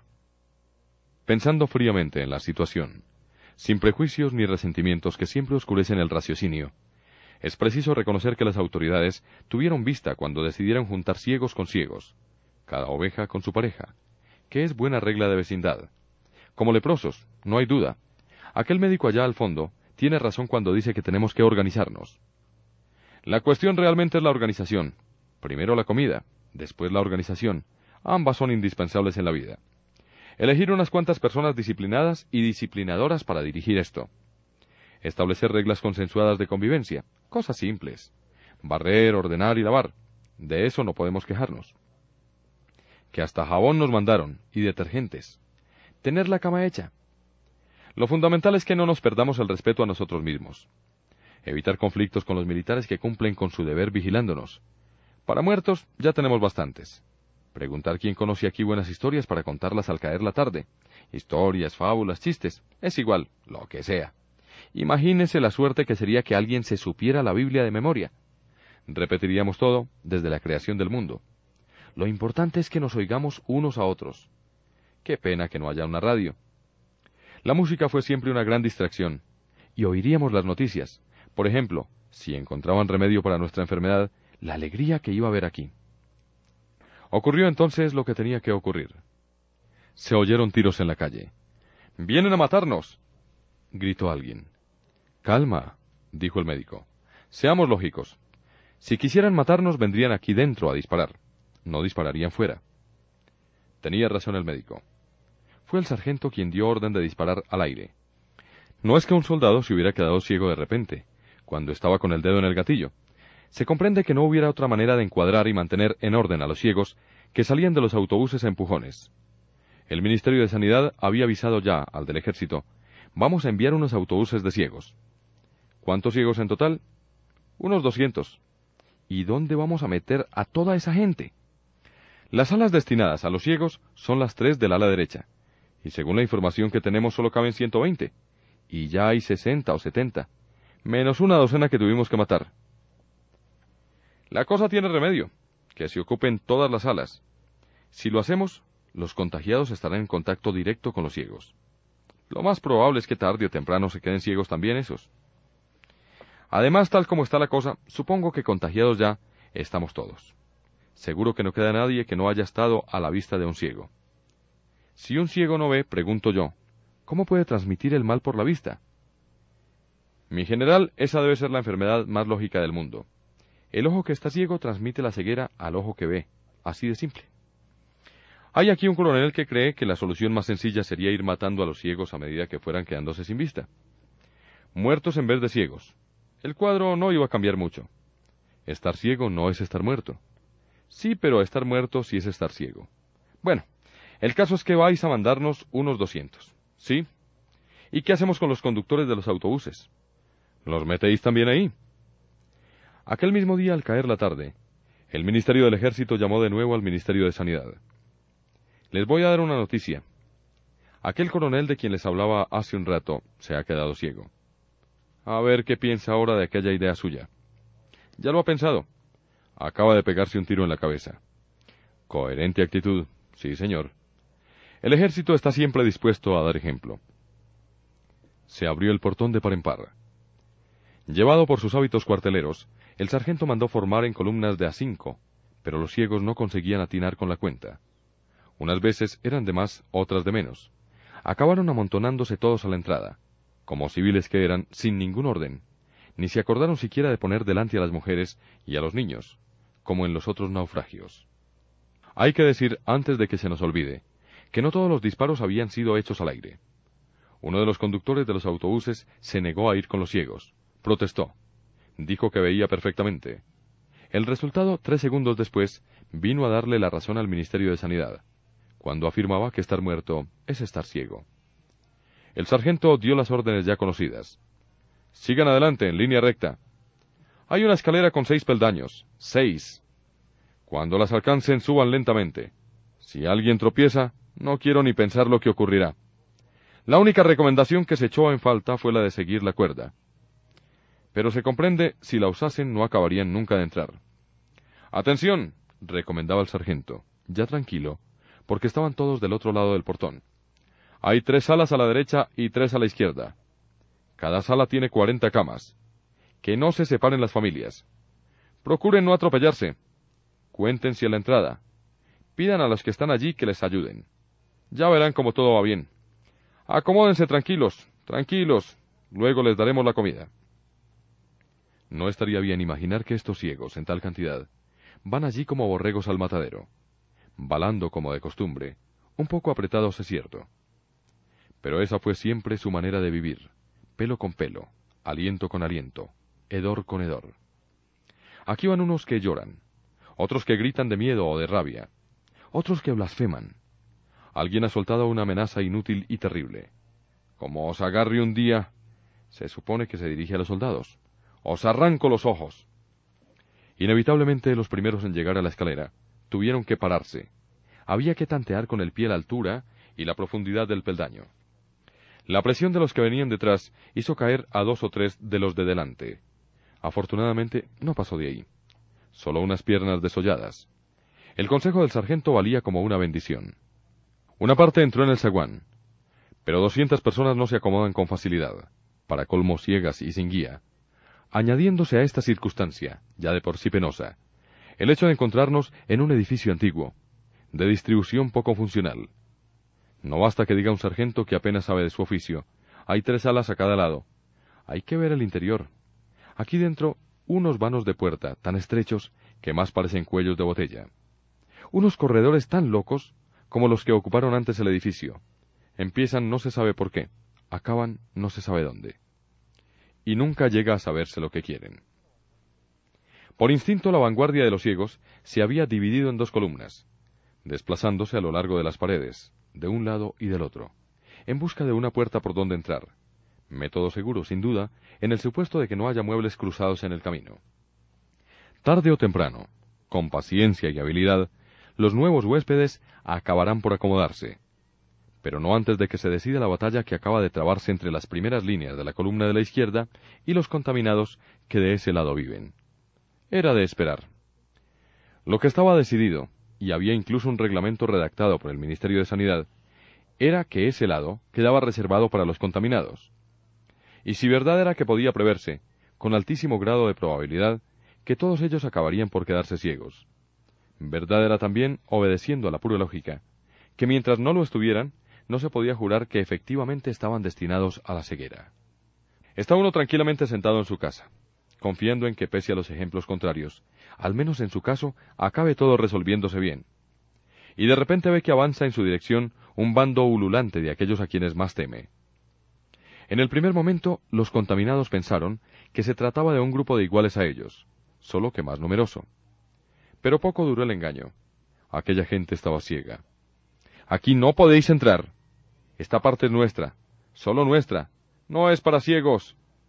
A vosotros os toca el otro lado, gritaron los que estaban de guardia en la puerta. Algunos ciegos intentaron dar media vuelta para buscar la otra entrada. Tanto les daba izquierda como derecha. Pero la masa de los que seguían fluyendo desde el exterior los empujaba inexorablemente. Los contagiados defendían la puerta a puñetazos y puntapiés. Los ciegos respondían como podían. No veían a los adversarios, pero sabían de dónde les venían los golpes. En el zaguán no cabían doscientas personas, ni mucho menos. Por eso quedó muy pronto atascada la puerta que daba al cercado, pese a ser bastante ancha. Era como si la obstruyera un tapón, ni para atrás ni para adelante. Los que estaban dentro, comprimidos, ahogándose, intentaban protegerse con los codos, dando puntapiés contra los vecinos que los empujaban. Se oían gritos, niños ciegos que lloraban, mujeres ciegas que se desmayaban, mientras los muchachos, que no habían conseguido entrar, empujaban cada vez más. Atemorizados por los gritos de los soldados, que no entendían por qué aquellos idiotas estaban todavía allí. Un momento terrible fue cuando se produjo un reflujo violento de gente que forcejeaba por librarse de la confusión, del inminente peligro de morir aplastados. Pongámonos en el lugar de los soldados. De repente ven salir reculando a muchos de los que habían entrado. Pensaron lo peor, que los ciegos iban a volver. Recordemos los casos precedentes. Podría haber ocurrido una carnicería. Felizmente el sargento estuvo una vez más a la altura de la crisis. Disparó él mismo un tiro al aire, de pistola, solo para llamar la atención, y gritó por el altavoz. Calma. Retrocedan un poco los que están en la escalera. Calma, no empujen. Ayúdense unos a otros. Era pedir demasiado.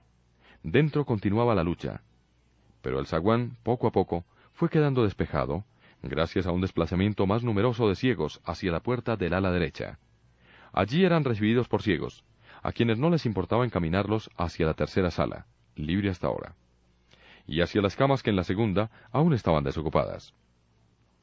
Por un momento pareció que la batalla iba a resolverse a favor de los contagiados, no tanto por ser ellos los más fuertes, y los que más vista tenían, sino porque los ciegos, dándose cuenta de que la entrada del otro lado estaba expedita, rompieron el contacto, como diría el sargento en sus lecciones cuarteleras de estrategia y de táctica elemental.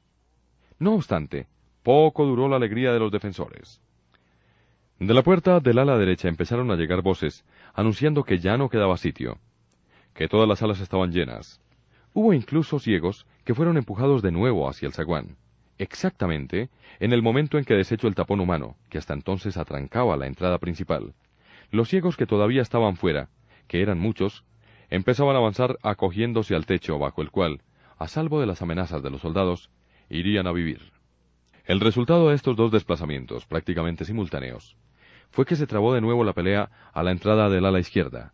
Otra vez golpes, de nuevo gritos, Y como si esto fuese poco, unos cuantos ciegos despistados que habían encontrado y forzado la puerta del zaguán, que daba acceso directo al cercado interior, empezaron a gritar que allí había muertos. Imagínese el pavor. Retrocedieron estos como pudieron. Ahí hay muertos. hay muertos. repetían, como si los llamados a morir de inmediato fuesen ellos. En un segundo el zaguán volvió a ser un remolino furioso, como en los peores momentos.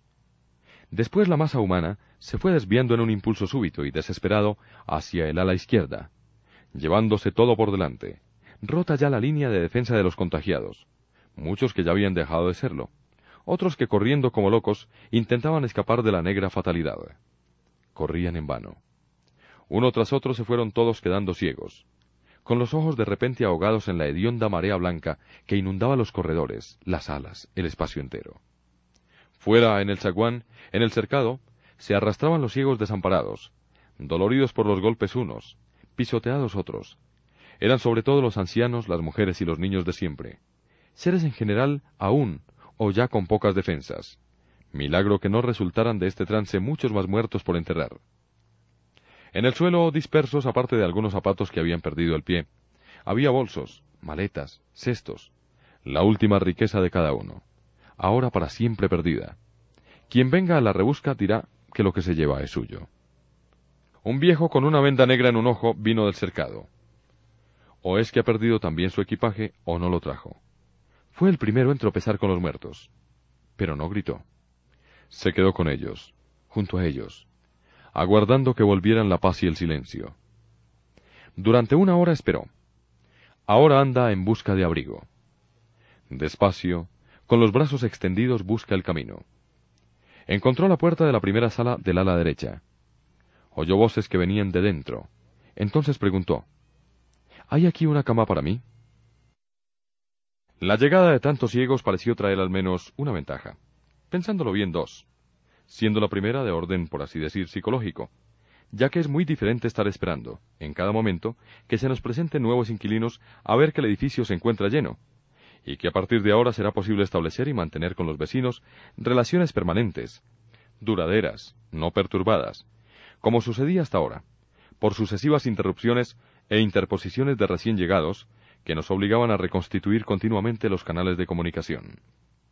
La segunda ventaja, esta de orden práctico, directa y sustancial, fue que las autoridades de fuera, civiles y militares, comprendieran que una cosa era proporcionar alimentos para dos o tres docenas de personas más o menos tolerantes, más o menos predispuestas, por su pequeño número, a resignarse ante ocasionales fallos o retrasos en la distribución de la comida.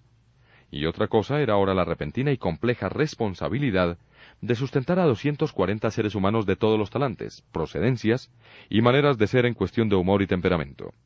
240, repárese, es una manera de decir, porque son al menos veinte los que no han encontrado camastro y duermen en el suelo. En todo caso hay que reconocer que no es lo mismo que tengan que comer treinta personas, de lo que sería apenas suficiente para diez, que distribuir para doscientos sesenta el alimento destinado a doscientos cuarenta. La diferencia casi no se nota. Pudo ser la asunción consciente de esta acrecentada responsabilidad, y quizá posibilidad esta digna de ser tenida en cuenta. El temor de que se desencadenasen nuevos tumultos, lo que determinó la mudanza de procedimiento de las autoridades, en el sentido de hacer llegar la comida a tiempo, y a las horas y en las cantidades convenientes. Evidentemente, tras la pugna, a todo título lastimosa, a que acabamos de asistir, no podría ser fácil ni exenta de conflictos localizados la acomodación de tantos ciegos. Baste recordar a los infelices contagiados que antes veían y ahora no ven. Los matrimonios divididos y los hijos perdidos los lamentos de los pisoteados y atropellados. Algunos dos o tres veces, los que andan en busca de sus queridos bienes y no los encuentran. Sería preciso que uno fuera completamente insensible para olvidar, así como así, la aflicción de estas pobres gentes. Ahora lo que no se puede negar es que el anuncio de la llegada del almuerzo fue, para todos, un bálsamo reconfortante. Y si es innegable que la recogida de tan grandes cantidades de comida y su distribución entre tantas bocas, debido a la falta de una organización adecuada y de una autoridad capaz de imponer la necesaria disciplina, dio origen a nuevas faltas de entendimiento, tenemos que reconocer que ha cambiado mucho el ambiente, y para mejor, cuando en todo el antiguo manicomio no se oyó más que el ruido de doscientas sesenta bocas masticando. ¿Quién limpiará todo esto? Es cuestión por ahora sin respuesta. Solo al caer la tarde, el altavoz volverá a recitar las reglas de buena conducta, que deberán ser observadas para bien general. Y entonces se verá qué grado de acatamiento van a merecer por parte de los recién llegados. Ya no es poco que los ocupantes de la sala segunda del ala derecha hayan decidido al fin enterrar a sus muertos. Al menos de este hedor quedamos libres, que al olor de los vivos, aunque fétido, será más fácil que nos acostumbremos. En cuanto a la primera sala, tal vez por ser la más antigua y llevar por tanto más tiempo en proceso de adaptación al estado de ceguera, un cuarto de hora después de que sus ocupantes acabaran de comer, no se veía en el suelo un papel sucio, un plato olvidado, un recipiente goteando. Todo había sido recogido. Las cosas menores metidas dentro de las mayores. Las más sucias dentro de las menos sucias.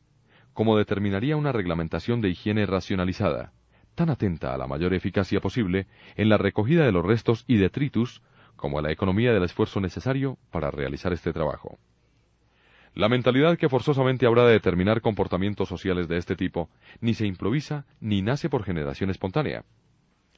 En el caso en examen, parece haber tenido una influencia decisiva, la acción pedagógica de la ciega del fondo de la sala, la que está casada con el oculista, que dijo hasta la saciedad, si no somos capaces de vivir enteramente como personas, hagamos lo posible para no vivir enteramente como animales.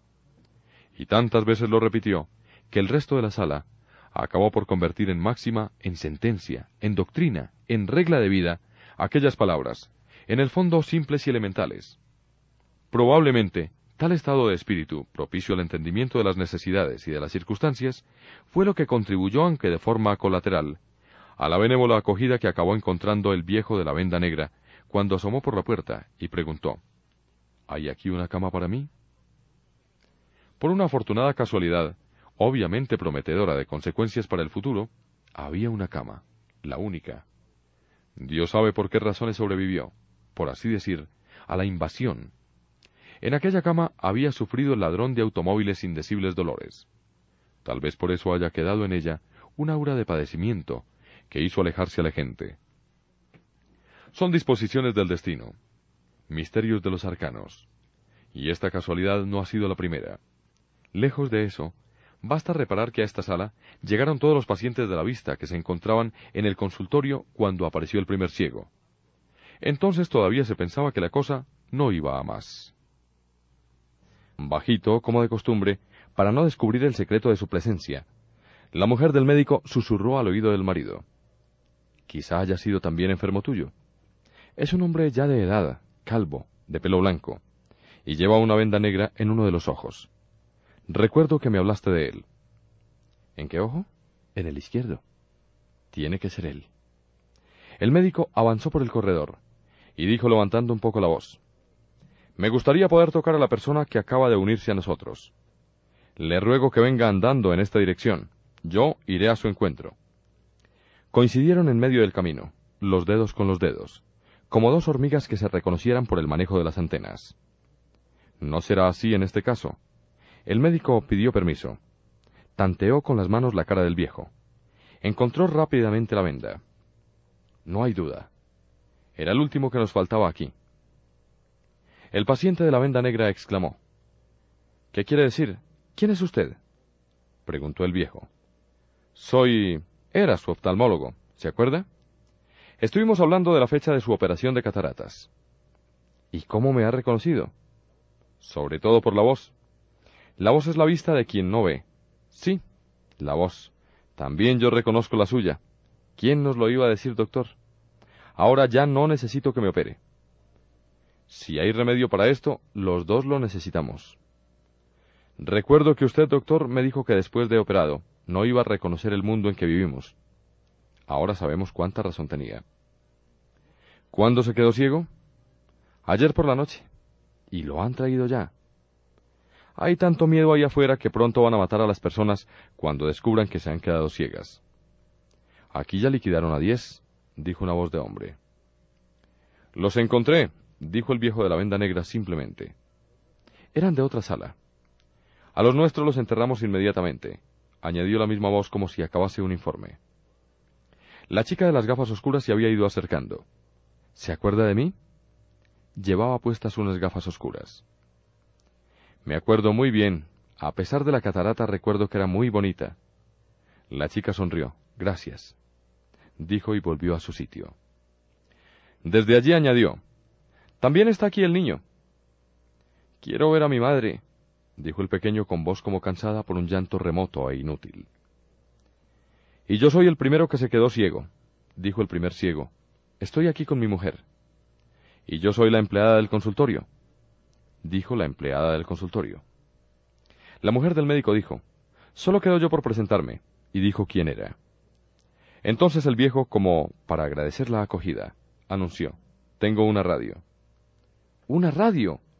Exclamó la chica de las gafas oscuras, dando palmadas. Música. ¡Qué bien! Sí, pero es una radio pequeña, de pilas. Y las pilas no duran siempre, recordó el viejo. No me diga que nos vamos a quedar aquí para siempre, se lamentó el primer ciego. Para siempre no. Para siempre, siempre demasiado tiempo. Podremos oír las noticias, observó el médico. Y algo de música, insistió la chica de las gafas oscuras. No nos gusta a todos la misma música. Pero todos sin duda estamos interesados en saber cómo andan las cosas por allá afuera. Lo mejor es ahorrar pilas. Eso creo yo también, dijo el viejo de la venda negra. Sacó el aparatito del bolsillo exterior de la chaqueta y lo encendió. Empezó a buscar emisoras, pero su mano, poco segura aún, perdía fácilmente el ajuste de la onda. Al principio no se oyeron más que ruidos intermitentes, fragmentos de música y de palabras. Al fin la mano cobró firmeza. La música se hizo reconocible. Déjela solo un momentito, pidió la chica de las gafas oscuras. Las palabras ganaron claridad. No son noticias, dijo la mujer del médico, y luego como si fuera una idea que se le ocurriese de repente. ¿Qué hora será? preguntó, aunque nadie podía responderle. La aguja de sintonización seguía extrayendo ruidos de la cajita. Luego se quedó parada. Era una canción, una canción sin importancia. Pero los ciegos se fueron acercando lentamente. No se empujaban. Se detenían cuando notaban una presencia ante ellos. Y allí se quedaban, oyendo con los ojos muy abiertos, en dirección a la voz que cantaba. Algunos lloraban, como probablemente sólo los ciegos pueden llorar. Las lágrimas fluían naturalmente, como de una fuente. La canción se acabó. El locutor dijo, Atención. Al oír la tercera señal serán las cuatro. Una de las ciegas preguntó riendo, ¿De la tarde o de la mañana? Y fue como si le doliese la risa. Disimuladamente la mujer del médico puso el reloj en hora y le dio cuerda. Eran las cuatro de la tarde, aunque realmente a un reloj le es igual. Va de la una a las doce. Lo demás son ideas de los humanos. ¿Qué ruido es ese? preguntó la chica de las gafas oscuras. Parecía. Fui yo. Oí que en la radio decían que eran las cuatro y le di cuerda a mi reloj. Son esos movimientos automáticos que hacemos tantas veces se adelantó la mujer del médico. Luego pensó que no había valido la pena arriesgarse así. Le hubiera bastado mirar la muñeca de los ciegos recién llegados. Alguno tendría un reloj en hora.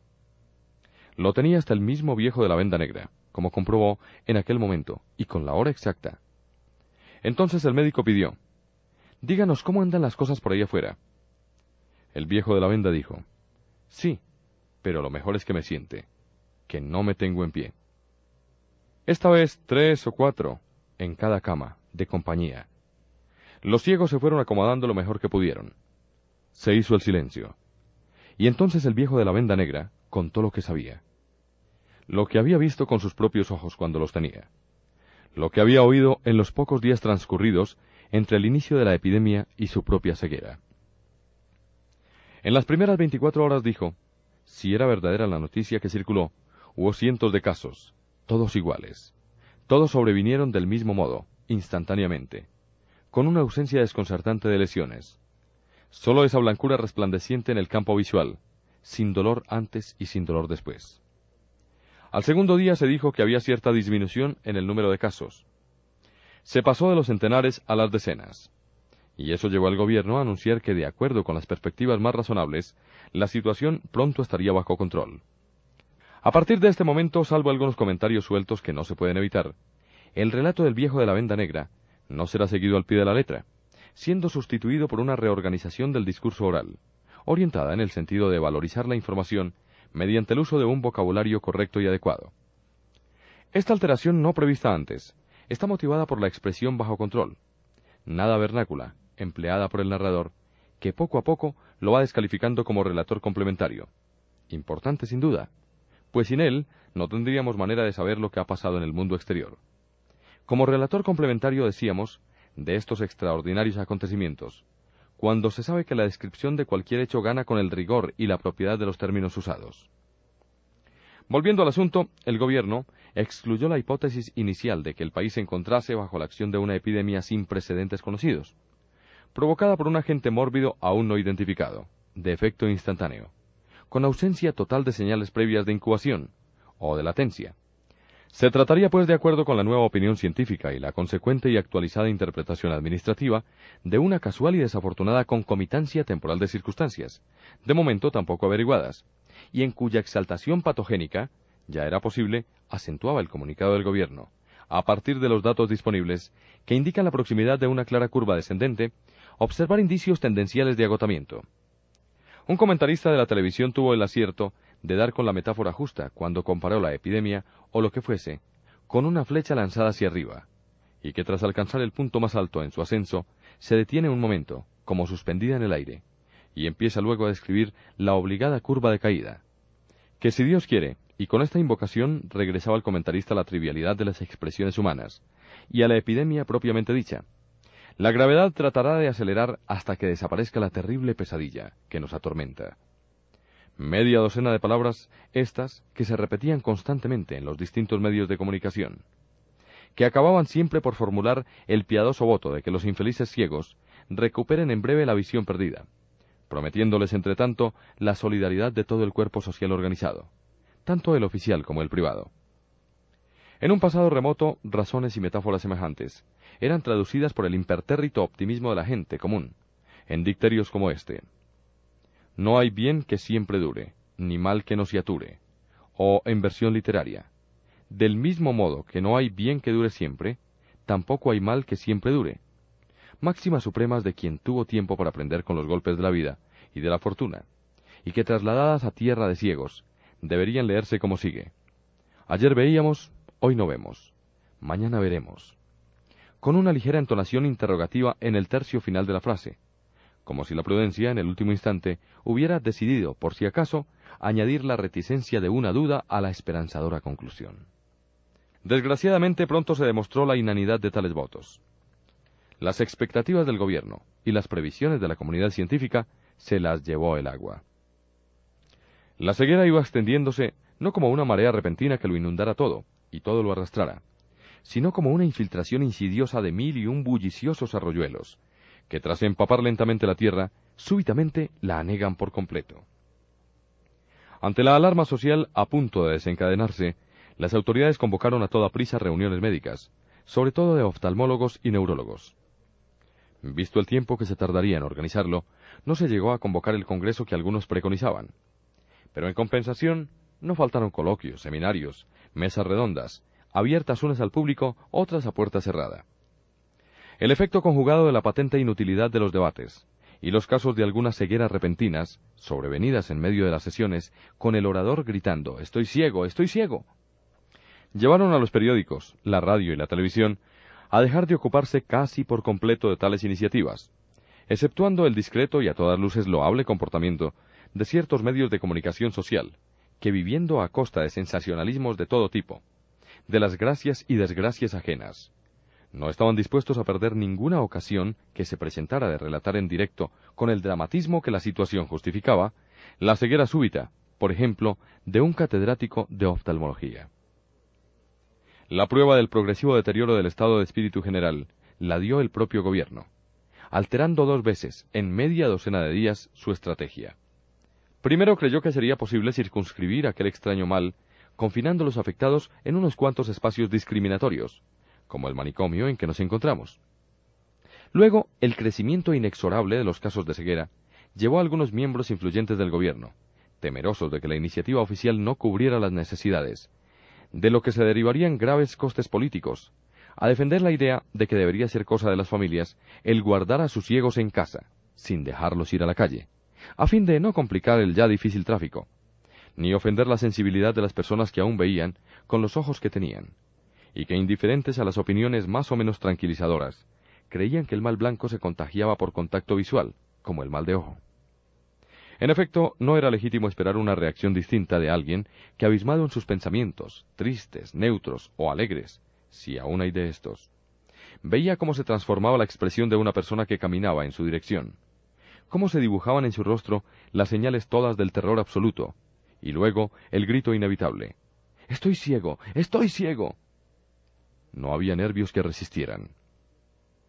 Lo peor es que las familias, sobre todo las menos numerosas, se convirtieron rápidamente en familias completas de ciegos, sin nadie que los pudiera guiar, guardar, proteger de ellos a la comunidad de vecinos con buena vista.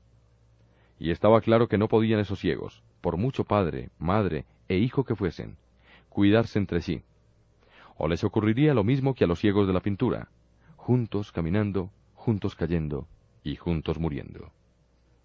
Ante esta situación no tuvo el gobierno más remedio que dar marcha atrás aceleradamente, ampliando los criterios que había establecido sobre lugares y espacios requisables, de lo que resultó la ocupación inmediata e improvisada de fábricas abandonadas, templos sin culto, pabellones deportivos y almacenes vacíos. Hacía ya dos días que se hablaba de montar campamentos de tiendas de campaña, añadió el viejo de la venda negra. Al principio, muy al principio, algunas organizaciones caritativas ofrecieron voluntarios para cuidar a los ciegos, hacer las camas, limpiar los retretes, lavarles la ropa, prepararles la comida, cuidados mínimos sin los que la vida resulta pronto insoportable, hasta para los que ven. Los pobres voluntarios se quedaban ciegos de inmediato, pero al menos quedaba para la historia la belleza de su gesto. ¿Vino alguno de ellos a este manicomio? preguntó ahora el viejo de la venda negra. No, respondió la mujer del médico. No ha venido ninguno. Quizá haya sido solo un rumor. ¿Y la ciudad y los transeúntes? preguntó el primer ciego, acordándose de su coche y del taxista que lo había llevado al consultorio y que luego había ayudado él a enterrar. Los transportes son un caos, respondió el viejo de la venda negra, y explicó por menores, sucesos e incidentes. Cuando por primera vez se quedó ciego un conductor de autobús, en marcha y en plena vía pública, la gente, pese a los muertos y heridos causados por el accidente, no le prestó gran atención por la misma razón. Es decir, por la fuerza de la costumbre que llevó al jefe de relaciones públicas de la empresa a declarar sin más que el accidente había sido ocasionado por un fallo humano. Sin duda lamentable, pero pensándolo bien tan imprevisible como habría sido un infarto mortal en persona que nunca había sufrido del corazón. Nuestros empleados, explicó el jefe, y lo mismo la mecánica y los sistemas eléctricos de nuestros vehículos son sometidos periódicamente a revisiones extremadamente rigurosas, como lo confirma en directa y clara relación de causa a efecto el bajísimo porcentaje de accidentes, en cómputo general, en que se han visto envueltos hasta hoy los vehículos de nuestra compañía. La profusa explicación salió en los periódicos. Pero la gente tenía más en qué pensar que preocuparse por un simple accidente de autobús, que a fin de cuentas no habría sido peor si se le partieran los frenos. Sin embargo, esa fue, dos días después, la auténtica causa de otro accidente. Pero así es el mundo. Tiene la verdad muchas veces que disfrazarse de mentira para alcanzar sus fines. Y el rumor que corrió fue que se había quedado ciego el conductor. No hubo manera de convencer al público de lo que efectivamente había acontecido. Y el resultado no tardó en verse. De un momento a otro, la gente dejó de utilizar los autobuses. Decían que preferían quedarse ciegos antes que morir porque se hubiera quedado ciego otro. Un tercer accidente, acto seguido, y por el mismo motivo, que implicaba un autobús que no llevaba pasajeros, alentó comentarios como este, muestra de la sabiduría popular. Mira si yo fuera dentro. No podían imaginar los que así hablaban cuánta razón tenían.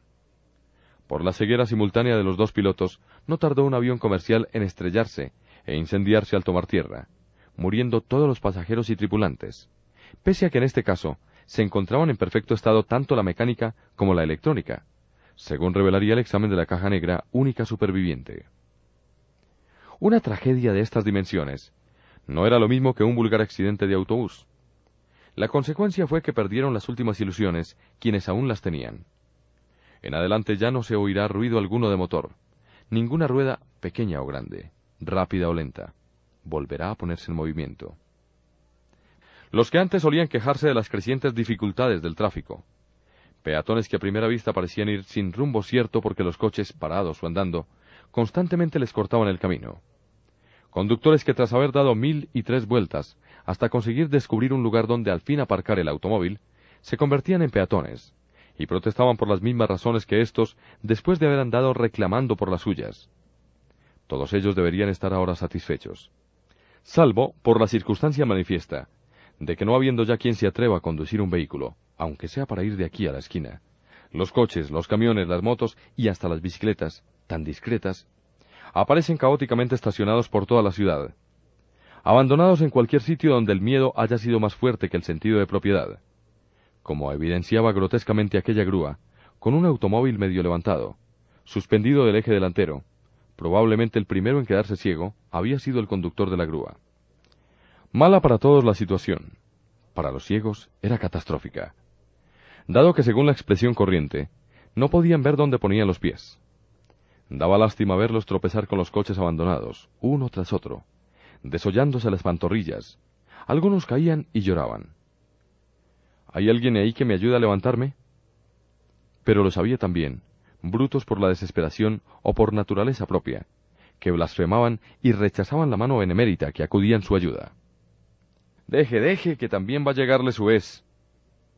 Entonces el compasivo se asustaba y se iba huía perdiéndose en el espesor de la niebla blanca, súbitamente consciente del riesgo en que su bondad le había hecho incurrir. Quién sabe si para ir a perder la vista unos pasos más allá. Así están las cosas en el mundo de fuera, acabó el viejo de la venda negra. Y no lo sé todo. Solo hablo de lo que pude ver con mis propios ojos. Aquí se interrumpió. Hizo una pausa y corrigió inmediatamente. Con mis ojos no, porque solo tenía uno. Ahora ni ese. Es decir, sigo teniendo uno, pero no me sirve. Nunca le pregunté por qué no llevaba un ojo de cristal en vez del parche. ¿Y para qué lo quería yo? A ver, dígame, dijo el viejo de la venda negra. Se suele hacer por estética. Además es mucho más higiénico. Se lo quita uno, lo lava, se lo pone, como las dentaduras. Sí, señor. Dígame entonces qué pasaría hoy si todos los que están ahora ciegos hubiesen perdido, digo perdido materialmente, los dos ojos. ¿De qué le serviría ahora andar con dos ojos de cristal? Realmente no serviría de nada. Si acabamos todos ciegos como parece que va a ocurrir, ¿para qué queremos la estética? Y en cuanto a la higiene, dígame, doctor, ¿qué higiene hay aquí? Probablemente solo en un mundo de ciegos serán las cosas lo que realmente son, dijo el médico. ¿Y las personas? preguntó la chica de las gafas oscuras. Las personas también. Nadie estará allí para verlas. Se me ocurre una idea, dijo el viejo de la venda negra. Vamos a jugar para matar el tiempo. ¿Cómo se puede jugar sin ver lo que se juega? preguntó la mujer del primer ciego. No va a ser exactamente un juego. Se trata de que cada uno de nosotros diga exactamente lo que estaba viendo en el momento en que se quedó ciego. Puede ser poco conveniente, recordó alguien. Quien no quiera entrar en el juego, no entra.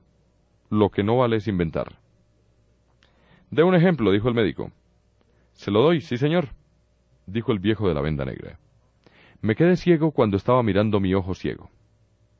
¿Qué quiere decir? Muy sencillo. Sentí como si el interior de la órbita vacía se estuviera inflamando. Me quité el parche para comprobarlo y en ese momento me quedé ciego. Parece una parábola, dijo una voz desconocida. El ojo que se niega a reconocer su propia ausencia. Yo, dijo el médico, había estado consultando en casa unos libros de oftalmología, precisamente a causa de lo que estaba ocurriendo. Lo último que vi fueron mis manos sobre el libro. Mi última imagen fue diferente, dijo la mujer del médico. El interior de una ambulancia cuando estaba ayudando a mi marido a entrar. Mi caso ya se lo conté al doctor, dijo el primer ciego. Me había parado en un semáforo. La luz estaba en rojo. Había gente atravesando la calle de un lado a otro. Fue entonces cuando perdí la vista. Después, aquel al que mataron el otro día me llevó a casa. La cara ya no se la vi, claro. En cuanto a mí, dijo la mujer del primer ciego, la última cosa que recuerdo haber visto fue mi pañuelo. Estaba en casa llorando. Me llevé el pañuelo a los ojos, y en aquel mismo instante me quedé ciega. Yo, dijo la empleada del consultorio, acababa de entrar en el ascensor. Tendí la mano para apretar el botón, y de repente me quedé sin ver nada. Imagine mi aflicción. Allí encerrada, sola. No sabía si tenía que subir o bajar. No encontraba el botón que abría la puerta. Mi caso, dijo el dependiente de farmacia, fue más sencillo. Oí decir que había gente que se estaba quedando ciega. Entonces pensé, ¿cómo sería si yo también perdiera la vista? Cerré los ojos para probarlo y cuando los abrí, ya estaba ciego. Parece otra parábola. Habló la voz desconocida. Si quieres ser ciego, lo serás. Se quedaron callados. Los otros ciegos habían vuelto a sus camas. Lo que no era pequeño trabajo, porque si bien es verdad que sabían los números que les correspondían, solo empezando a contar por uno de los extremos, de uno para arriba o de veinte para abajo, podían tener la seguridad de llegar a donde querían. Cuando se apagó el murmullo de la numeración, monótono como una letanía, la chica de las gafas oscuras contó lo que le había sucedido. Estaba en el cuarto de un hotel. Tenía un hombre sobre mí. En este punto se calló, sintió vergüenza de decir lo que estaba haciendo. Que lo había visto todo blanco. Pero el viejo de la venda negra preguntó, ¿Y lo viste todo blanco? Sí, respondió ella. Quizá tu ceguera no sea como la nuestra, dijo el viejo de la venda negra. Solo faltaba la camarera de hotel. Estaba haciendo una cama. Alguien se había quedado ciego allí. Levanté y extendí la sábana blanca ante mí. La ajusté por los lados metiendo las puntas como se debe. Y cuando con las dos manos estaba alisando la sábana, lentamente, era la de abajo. Entonces dejé de ver. Me acuerdo de cómo estaba alisando la sábana. Lentamente. Era la de abajo. Terminó como si aquello tuviera una importancia especial. Han contado todo su última historia del tiempo en que veían, preguntó el viejo de la venda negra. Yo contaré la mía, dijo la voz desconocida, si no hay nadie más. Si hubiera, hablará luego. A ver, empiece. Lo último que vi fue un cuadro. ¿Un cuadro? repitió el viejo de la venda negra. ¿Y dónde estaba? Había ido al museo. Era un trigal con cuervos y cipreses, y un sol que parecía hecho con retazos de otros soles. Eso tiene todo el aire de ser un holandés. Creo que sí, pero había también un perro hundiéndose. Estaba ya medio enterrado el pobre. Ese solo puede ser de un español. Antes de él nadie pintó así un perro, y después de él nadie se atrevió. Probablemente, y había un carro cargado de heno tirado por caballos, atravesando un río. Tenía una casa a la izquierda. Sí, entonces es de un inglés. Podría ser, pero no lo creo, porque había también allí una mujer con un niño en el regazo. Mujeres con niños en el regazo es lo más visto en pintura. Realmente ya me había dado cuenta. Lo que yo no entiendo es cómo pueden encontrarse en un solo cuadro pinturas tan diferentes y de tan diferentes pintores. Y había unos hombres comiendo. Han sido tanto los almuerzos, las meriendas y las cenas en la historia del arte, que por solo esa indicación no me es posible saber quién comía. Los hombres eran trece. Ah, entonces es fácil. Siga. También había una mujer desnuda, de cabellos rubios, dentro de una concha que flotaba en el mar, y muchas flores a su alrededor. Italiano, claro. Y una batalla. Estamos como en el caso de las comidas y de las madres con niños en el regazo. Eso no es suficiente para saber quién lo pintó. Muertos y heridos. Es natural. Tarde o temprano todos los niños mueren y los soldados también. Y un caballo espantado con los ojos como saliéndosele de las órbitas. Tal cual. Los caballos son así. ¿Y qué otros cuadros más había en ese cuadro suyo? No llegué a saberlo. Me quedé ciego precisamente cuando estaba mirando el caballo. El miedo ciega, dijo la chica de las gafas oscuras. Son palabras ciertas. Ya éramos ciegos en el momento en que perdimos la vista. El miedo nos cegó. El miedo nos mantendrá ciegos. ¿Quién es el que está hablando? Preguntó el médico. Un ciego, respondió la voz. Solo un ciego. Eso es lo que hay aquí. Entonces preguntó el ciego de la venda negra, ¿Cuántos ciegos serán precisos para hacer una ceguera? Nadie le supo responder. La chica de las gafas oscuras le pidió que pusiera la radio. Tal vez dieran noticias. Las dieron más tarde. Mientras tanto estuvieron oyendo un poco de música. En cierta altura aparecieron a la puerta de la sala unos cuantos ciegos. Uno de ellos dijo, Qué pena no haber traído la guitarra. Las noticias no fueron alentadoras. Corría el rumor de que se iba a formar de inmediato un gobierno de unidad y salvación nacional.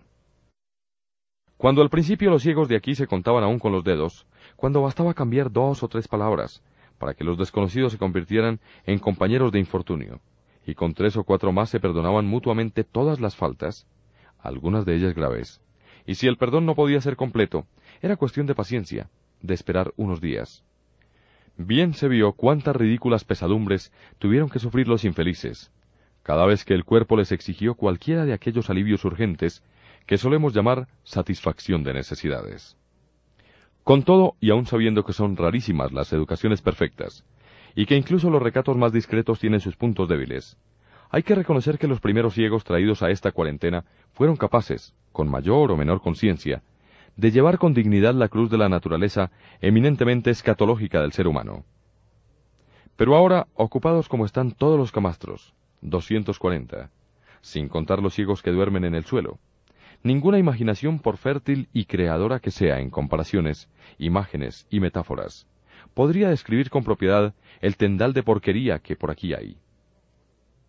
No es sólo el estado a que rápidamente llegaron las letrinas, antros fétidos, como deberán ser en el infierno los desagües de las almas condenadas, sino también la falta de respeto de unos, o la súbita urgencia de otros, que en poquísimo tiempo convirtieron los corredores y otros lugares de paso en retretes, que empezaron siendo de ocasión, y acabaron siendo de costumbre.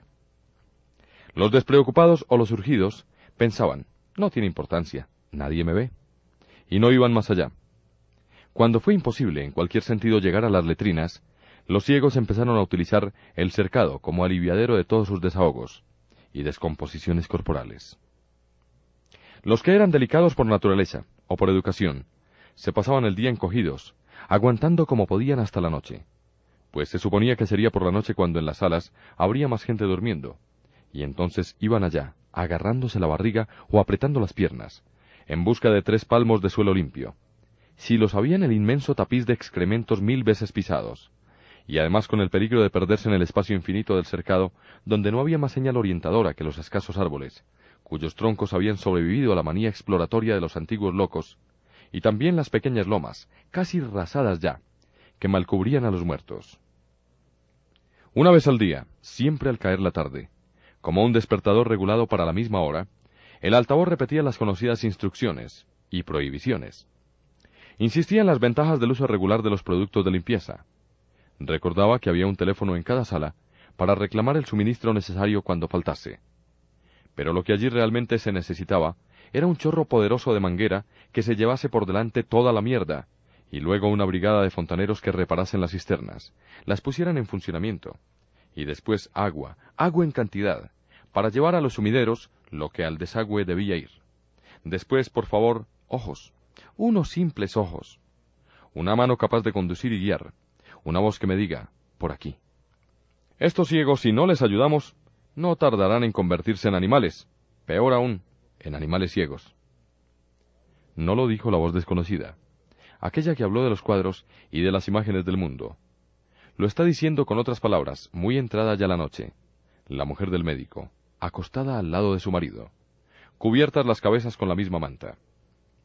Hay que poner remedio a este horror. No aguanto más. No puedo seguir fingiendo que no veo.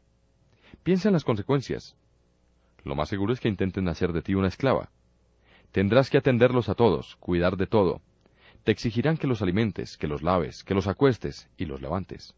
Que los lleves de aquí para allá. Que les suenes y les seques sus lágrimas. Te llamarán cuando estés durmiendo. Te insultarán si tardas en acudir. ¿Y tú cómo quieres que siga mirando estas miserias? tenerlas permanentemente ante los ojos y no mover un dedo para ayudar? Ya es mucho lo que haces. ¿Qué hago yo si mi mayor preocupación es evitar que alguien se dé cuenta de que veo? Algunos llegarán a odiarte por ver. No creas que la ceguera nos ha hecho mejores. Tampoco nos ha hecho peores. Vamos camino de serlo. Mira lo que pasa cuando llega el momento de distribuir la comida. Precisamente, una persona que viera podría encargarse de repartir los alimentos entre todos los que están aquí, hacerlo con equidad, con criterio. Dejaría de haber protestas. Acabarían esas disputas que me enloquecen. No sabes lo que es ver a dos ciegos pegándose. Siempre ha habido peleas. Luchar fue siempre más o menos una forma de ceguera. Esto es diferente. Haz lo que te parezca. Pero no olvides lo que somos aquí, ciegos, simplemente ciegos, ciegos sin retórica ni conmiseraciones. El mundo caritativo y pintoresco de los cieguitos se ha acabado. Ahora es el reino duro, cruel e implacable de los ciegos. Si pudieras ver tú lo que yo estoy obligada a ver, querría ser ciego. Lo creo, pero no es preciso. Ciego ya estoy. Perdona, querido, si supieses, lo sé, lo sé, Pasé mi vida mirando al interior de los ojos de la gente. Es el único lugar del cuerpo donde tal vez existe un alma. ¿Y si se perdieron? Mañana voy a decirles que veo. Ojalá no tengas que arrepentirte. Mañana les diré. Hizo una pausa y añadió. A no ser que al fin también yo haya entrado en ese mundo. No fue esta vez. Cuando despertó a la mañana siguiente muy temprano, como solía, sus ojos veían tan claramente como antes. Los ciegos de la sala dormían aún. Pensó en cómo decirles que veía. Si convocarlos a todos y anunciarles la novedad. Quizá fuese preferible hacerlo de una manera discreta, sin alardes. Contarles, por ejemplo, como sin darle importancia. Ya ven, ¿quién había de pensar que iba yo a conservar la vista en medio de tantos que no la tienen? O quizá fuera más conveniente declarar que había estado realmente ciega y que de repente había recuperado la visión sería hasta una manera de darles algo de esperanza. Si ella ha vuelto a ver, se dirían unos a otros, tal vez también nosotros. Pero igualmente podría suceder que le respondieran, si es así, váyase. En tal caso, objetaría que no podía irse de allí sin su marido. Y como el ejército no dejaba salir a ningún ciego de la cuarentena, no tendrían más remedio que consentir que se quedase.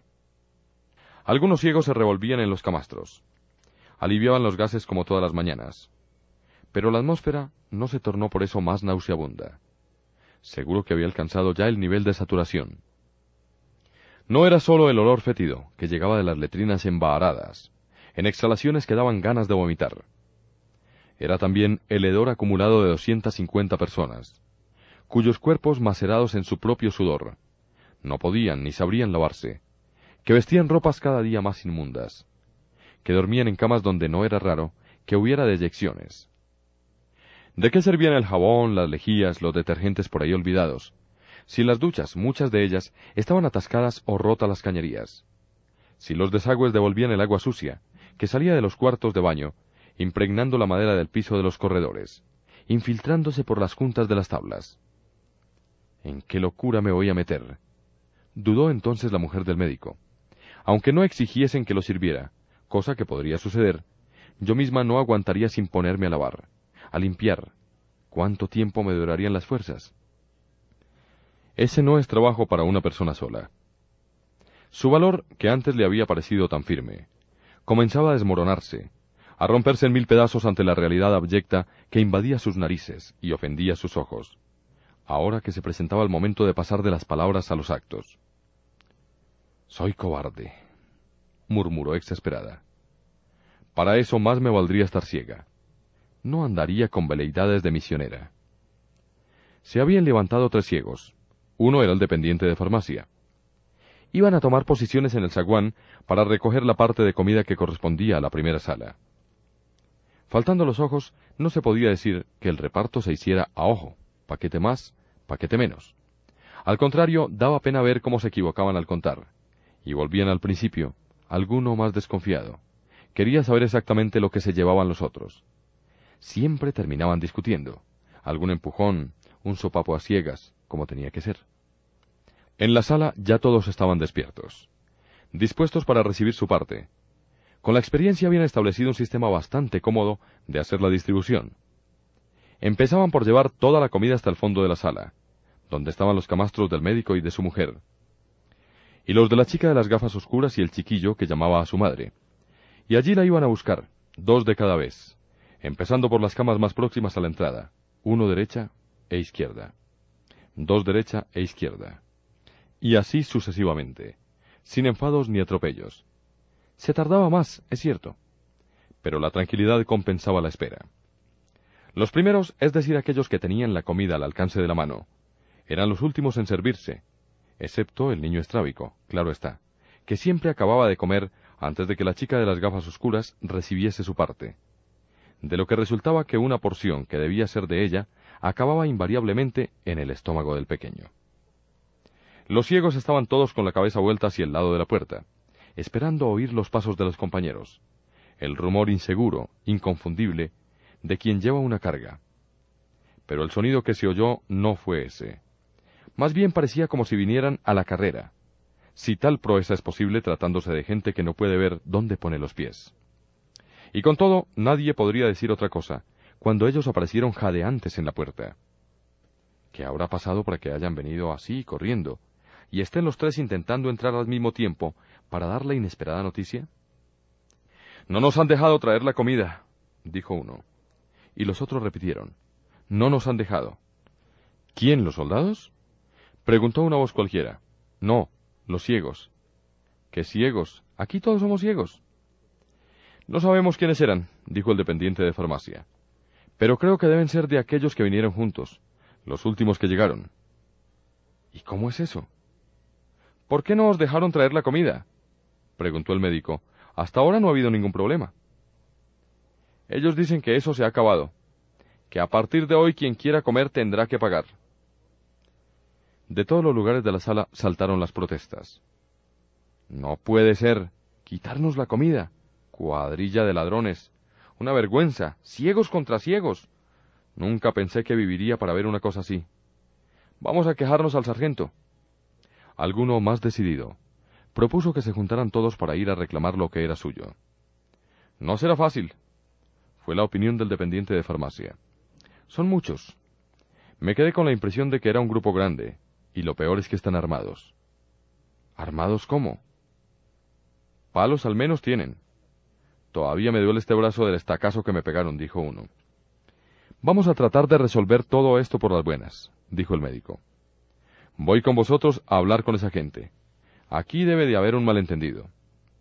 Bien, doctor, lo acompaño, pero por los modos que tienen, dudo mucho que consigamos convencerlos, dijo el dependiente de farmacia. De cualquier manera tenemos que ir. La cosa no puede quedarse así. Yo voy contigo, dijo la mujer del médico. Salió de la sala el pequeño grupo, menos el que se quejaba del brazo. Ese creía que había cumplido ya con su obligación, y se quedó contando a los otros la arriesgada aventura. La comida allí, a dos pasos, y una muralla de cuerpos defendiéndola. Con palos, insistía. Avanzando juntos como una piña, emprendieron el camino entre los ciegos de las otras salas. Cuando llegaron al zaguán, la mujer del médico comprendió que no iba a ser posible ningún acuerdo diplomático, y que probablemente no lo sería nunca. En medio del zaguán, cubriendo las cajas de comida, un círculo de ciegos armados de palos y hierros, arrancados de las camas, apuntando hacia adelante como bayonetas o lanzas, hacían frente a la desesperación de los ciegos que los rodeaban, y que con torpes intentonas procuraban entrar en la línea defensiva, algunos, con la esperanza de encontrar una abertura, un postigo mal cerrado. Aguantaban los golpes con los brazos extendidos. Otros se arrastraban a gatas hasta tropezar con las piernas de los adversarios, que los recibían a palos y puntapiés. Golpe ciego, se suele decir. No faltaban en el cuadro las protestas indignadas, los gritos furiosos. Exigimos nuestra comida. Reclamamos el derecho al pan. Bribones. Golfos. Esto es un robo sin vergüenzas. Parece imposible. Hubo incluso un ingenuo o distraído que dijo, llamada a la policía. Tal vez allí los hubiera.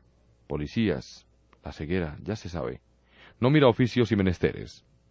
Pero un policía ciego no es lo mismo que un ciego policía.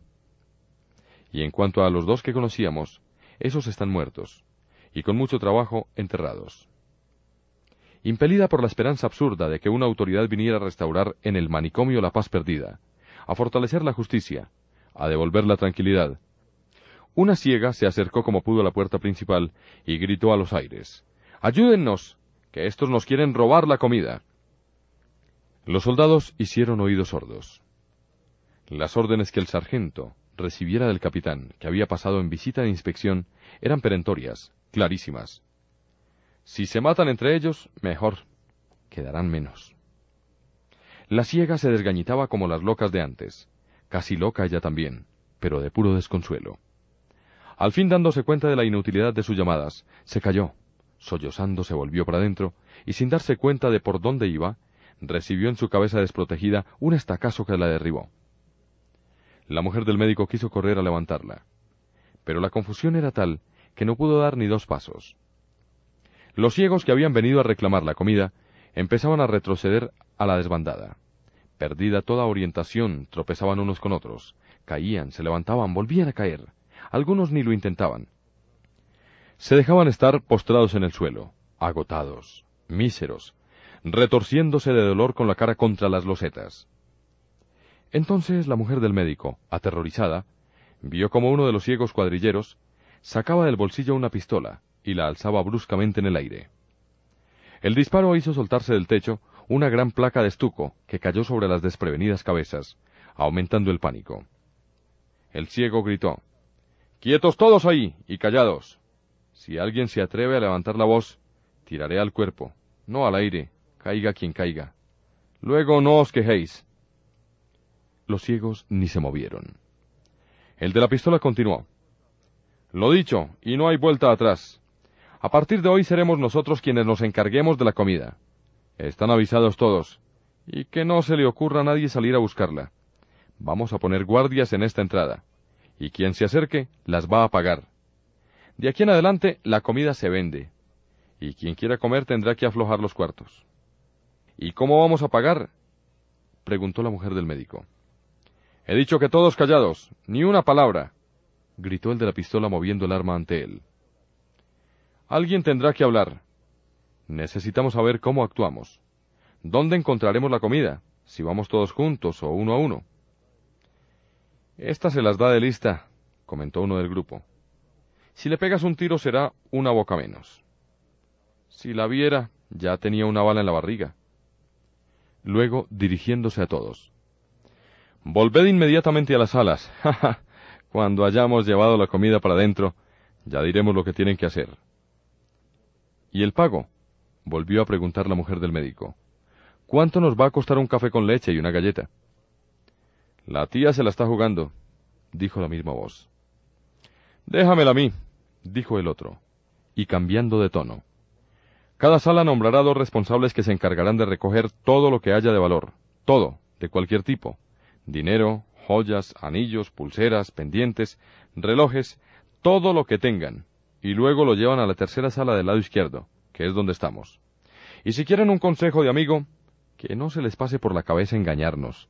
Sabemos que algunos van a esconder parte de lo que tengan de valor, pero les advierto que esa será una idea pésima. Si lo que nos entregáis no nos parece suficiente, simplemente no coméis.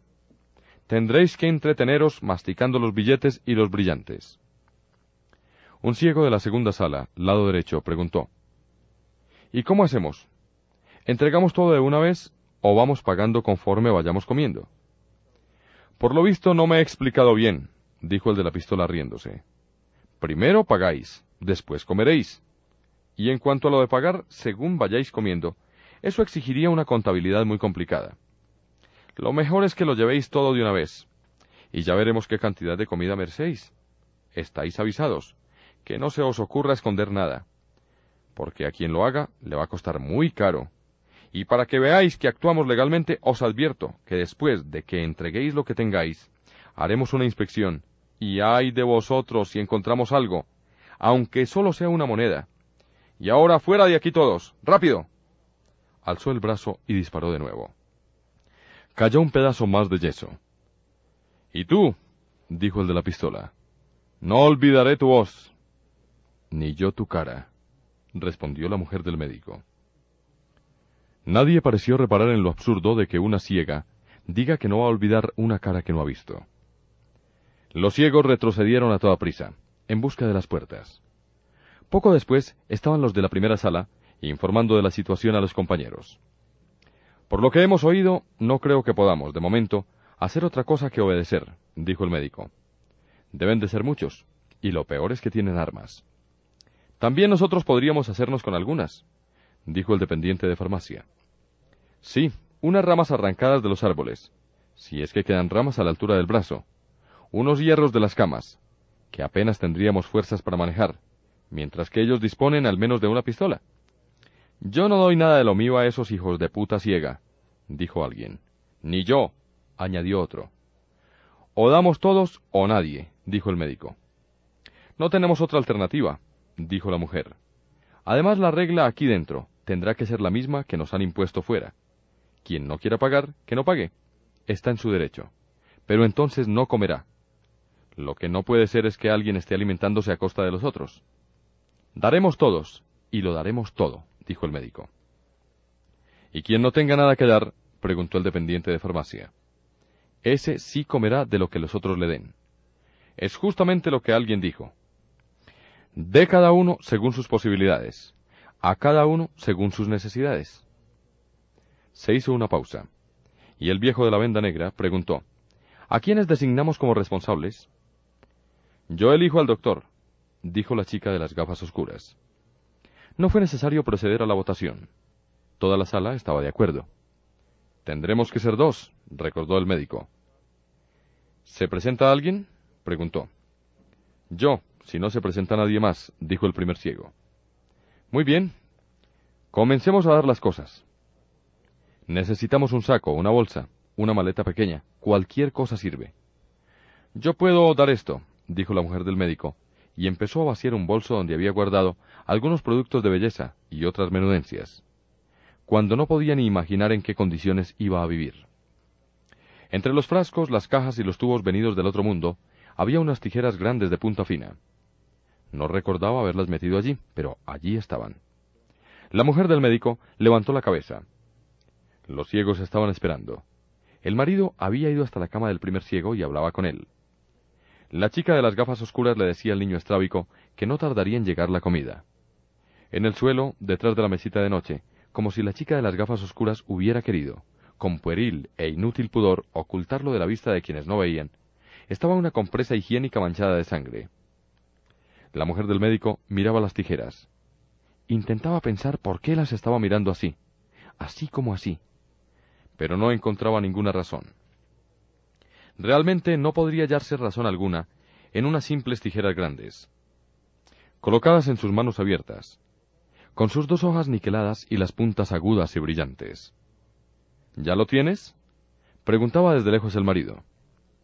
Ya lo tengo, respondió y tendió el brazo que sostenía el bolso vacío, mientras el otro brazo escondía las tijeras en la espalda. ¿Qué pasa? preguntó el médico. Nada, respondió la mujer, como podría haber respondido. Nada que tú puedas ver. Debe de haberle extrañado algo en mi voz. Fue solo eso, nada más. Junto con el primer ciego el médico se acercó a ese lado. Cogió el bolso con sus manos vacilantes y dijo Vayan preparando lo que tengan. Empezamos la recogida. La mujer se quitó el reloj. Hizo lo mismo con el del marido. Echó al bolso los pendientes, un anillo pequeño con rubíes la cadenilla de oro que llevaba al cuello, la alianza, la del marido. No les costó trabajo sacarlas.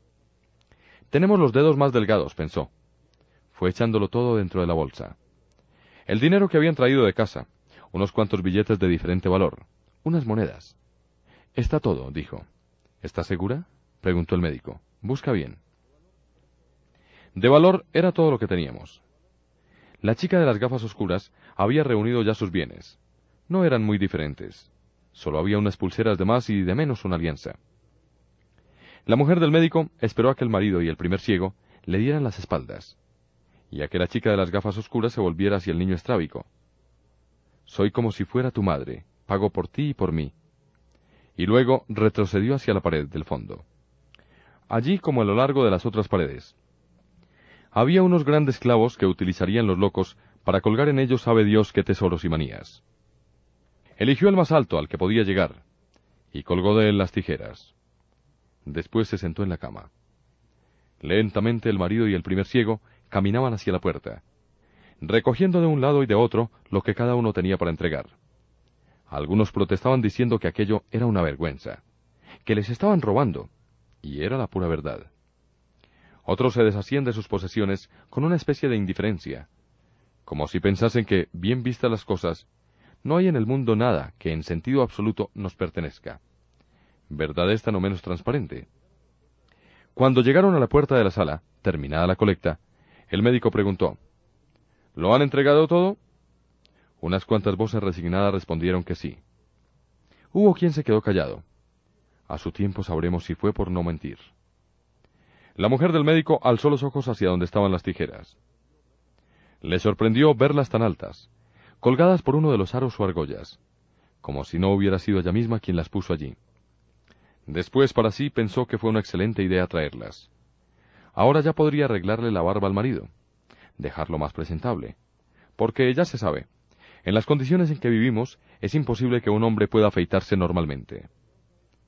Cuando miró otra vez hacia la puerta, los dos hombres habían desaparecido en la penumbra del corredor, camino de la tercera sala, lado izquierdo donde tendrían que pagar la comida. La de hoy, la de mañana también, tal vez la de toda la semana. Y después la pregunta no tenía respuesta. Todo lo que teníamos va ahí. Contra lo que era habitual, los corredores estaban vacíos. En general no era así. Cuando se salía de las alas, no se hacía otra cosa que tropezar, resbalar y caer. Los agredidos echaban pestes, soltaban groseros tacos, los agresores respondían en el mismo tono, pero nadie le daba importancia. Uno tiene que desahogarse de alguna manera, mayormente si está ciego. Ante ellos se oía un ruido de pasos y de voces. Serían los emisarios de otra sala que iban a la misma obligación. Qué situación la nuestra, doctor, dijo el primer ciego. No bastaba con estar como estamos. Y vamos a caer en manos de unos ciegos ladrones. Hasta parece mi sino. Primero el del coche, Ahora estos que nos roban la comida. Y además a punta de pistola. La diferencia es esa. El arma. Pero no siempre van a tener balas. No duran eternamente. Nada dura siempre, aunque en este caso tal vez sea deseable que sí. ¿Por qué? Si se les acaban las balas será porque las han disparado, y ya tenemos muertos de sobra. Estamos en una situación insostenible, es insostenible desde que entramos, y a pesar de todo vamos aguantando. ¿Es usted optimista, doctor? No es que sea optimista. Es que no puedo imaginar nada peor de lo que estamos viviendo. Pues yo empiezo a pensar que no hay límites para lo malo, para el mal. Quizá tenga razón, dijo el médico, y luego como si estuviera hablando consigo mismo. Algo tiene que ocurrir aquí. Conclusión esta que supone cierta contradicción. ¿O hay al fin algo peor que esto? ¿O de ahora en adelante todo va a mejorar? Aunque por la muestra no lo parezca. Dado el camino recorrido, las esquinas que doblaron, se estaban acercando a la tercera sala. Ni el médico ni el primer ciego habían venido nunca aquí. Pero la construcción de las dos alas, lógicamente, obedecía a una estructura simétrica, y quien conociese bien la parte derecha fácilmente podría orientarse en el lado izquierdo, y viceversa. Bastaba virar a la izquierda, en un lado, cuando en el otro se habría girado a la derecha. Oyeron voces. Debían de ser los que llegaron antes que ellos. Tendremos que esperar, dijo el médico en voz baja. ¿Por qué? Los de adentro querrán saber exactamente qué es lo que estos traen. Para ellos es igual. Como ya han comido, no tienen prisa. No debe de faltar mucho para la hora de la comida. Aunque pudieran ver, de nada les serviría. No tienen ya relojes. Un cuarto de hora después, minuto más, minuto menos, acabó el trueque. Los dos hombres pasaron por delante del médico y del primer ciego. Por lo que decían, llevaban la comida. Cuidado, no la dejes caer, exclamó uno, y el otro murmuraba. Lo que no sé es si llegará para todos. Pues nos apretamos el cinturón. Deslizando la mano por la pared, con el primer ciego tras él, el médico avanzó hasta que sus dedos tocaron las tablas lisas de la puerta. Somos de la sala primera, lado derecho. Avanzó un paso, pero su pierna chocó con un obstáculo. Se dio cuenta de que era una cama atravesada, puesta allí como si fuera el mostrador de una tienda. Están organizados, pensó. Esto no ha nacido improvisadamente. Oyó voces, pasos. ¿Cuántos serán? La mujer le había hablado de unos diez, pero posiblemente serían muchos más. Sin duda, no estaban todos en el zaguán cuando se apropiaron de la comida. El de la pistola era el jefe. Era su voz grosera y áspera la que decía Vamos a ver las riquezas que nos trae la primera sala, lado derecho. Y luego, en tono más bajo, hablando con alguien que debía de estar muy cerca. Toma nota. El médico quedó perplejo. ¿Qué significaba este toma nota? Sin duda hay alguien que puede escribir, por lo tanto hay alguien que no está ciego. Ya son dos casos. Tenemos que andar con cuidado, pensó. Mañana este individuo puede estar a nuestro lado sin que nos demos cuenta. El pensamiento del médico poco difería de lo que el primer ciego estaba pensando. Con la pistola y un espía estamos listos. No levantaremos cabeza en nuestra vida. El ciego de dentro, capitán de los ladrones, había abierto ya la bolsa, y con manos hábiles iba sacando, palpando e identificando los objetos. El dinero. Sin duda distinguía por el tacto lo que era oro y lo que no lo era. Y también por el tacto el valor de los billetes y de las monedas. Es fácil cuando se tiene experiencia. Solo pasados unos minutos, el oído distraído del médico empezó a notar un ruido inconfundible. Sin duda allí al lado, alguien estaba escribiendo en alfabeto braille, también llamado anagliptografía. Se oía el sonido al mismo tiempo sordo y nítido del puntero perforando el papel grueso y batiendo contra la plancha metálica del tablero inferior. Había, pues, un ciego normal entre los ciegos delincuentes un ciego como todos aquellos a los que antes se daba el nombre de ciegos. Evidentemente había sido atrapado en la red con los demás, pero no era el momento de hacer averiguaciones. Oiga, ¿es usted de los ciegos modernos o de los antiguos? A ver, explíquenos su manera de no ver. Qué suerte han tenido estos. Aparte de tocarles un escribano, también podrán aprovecharlo como guía. Un ciego entrenado es otra cosa, vale su peso en oro. Continuaba el inventario. De tiempo en tiempo, el de la pistola pedía la opinión del contable. ¿Qué crees que es esto? Y el otro interrumpía el registro para dar un parecer. Decía baratija. Y en este caso el de la pistola comentaba. Muchas como esta, y no coméis. Es bueno. Y entonces el comentario era. No hay como tratar con gente honrada. Al fin colocaron tres cajas encima de la cama. Os lleváis esto, dijo el de la pistola. El médico las contó. No son suficientes, dijo. Recibíamos cuatro cuando la comida era solo para nosotros. En el mismo instante, notó la frialdad del cañón de la pistola en la garganta. Para estar ciego no había sido mala puntería. Cada vez que reclames te quitaremos una caja. Ahora largo de aquí. Te llevas esas y da gracias a Dios por poder comer todavía. El médico murmuró. Está bien. Recogió dos cajas. El primer ciego cargó con la otra. Y más lentos ahora porque llevaban peso, rehicieron el camino que los llevaría a la sala. Cuando llegaron al zaguán, donde parecía que no había nadie, el médico dijo, No volveré a tener una oportunidad así. ¿Qué quiere decir? preguntó el primer ciego. Me puso la pistola en el cuello. Podría habérsela quitado de las manos. Sería arriesgado. No tanto como parece. Yo sabía dónde estaba la pistola y él no sabía dónde estaban mis manos. Aún así estoy seguro, en aquel momento él era el más ciego de los dos. Fue una pena que no se me ocurriera. O quizá lo pensé y no tuve valor. ¿Y luego? preguntó el primer ciego. ¿Y luego qué? Vamos a suponer que realmente conseguía quitarle el arma. Estoy seguro de que no iba a ser capaz de usarla. Si tuviera la certeza de que se resolvía la situación, sí. Pero no está seguro. No, realmente no lo estoy. Entonces es mejor que las armas estén del lado de ellos. Al menos mientras no las usen contra nosotros. Amenazar con un arma es ya atacar. Si le hubiese quitado la pistola, comenzaría la verdadera guerra, y lo más probable es que ni siquiera hubiésemos salido de allí. Tiene razón, dijo el médico. Olvidaré todo esto. Lo que sí tiene que recordar es lo que me dijo antes. ¿Qué le dije? que algo va a ocurrir. Ocurrió ya, y no aprovecha la ocasión. Otra cosa será, y no esta. Cuando entraron en la sala, y tuvieron que presentar lo poco que llevaban para poner en la mesa. Hubo quien creyó que la culpa era de ellos, por no haber reclamado y exigido más. Para eso habían sido nombrados representantes del colectivo. Entonces el médico explicó lo que había pasado. Habló del ciego escribiente, de los modos insolentes del ciego de la pistola, de la pistola también. Los descontentos bajaron el tono. Acabaron por concordar, sí señor. La defensa de los intereses de la sala está en buenas manos. Distribuyeron al fin la comida.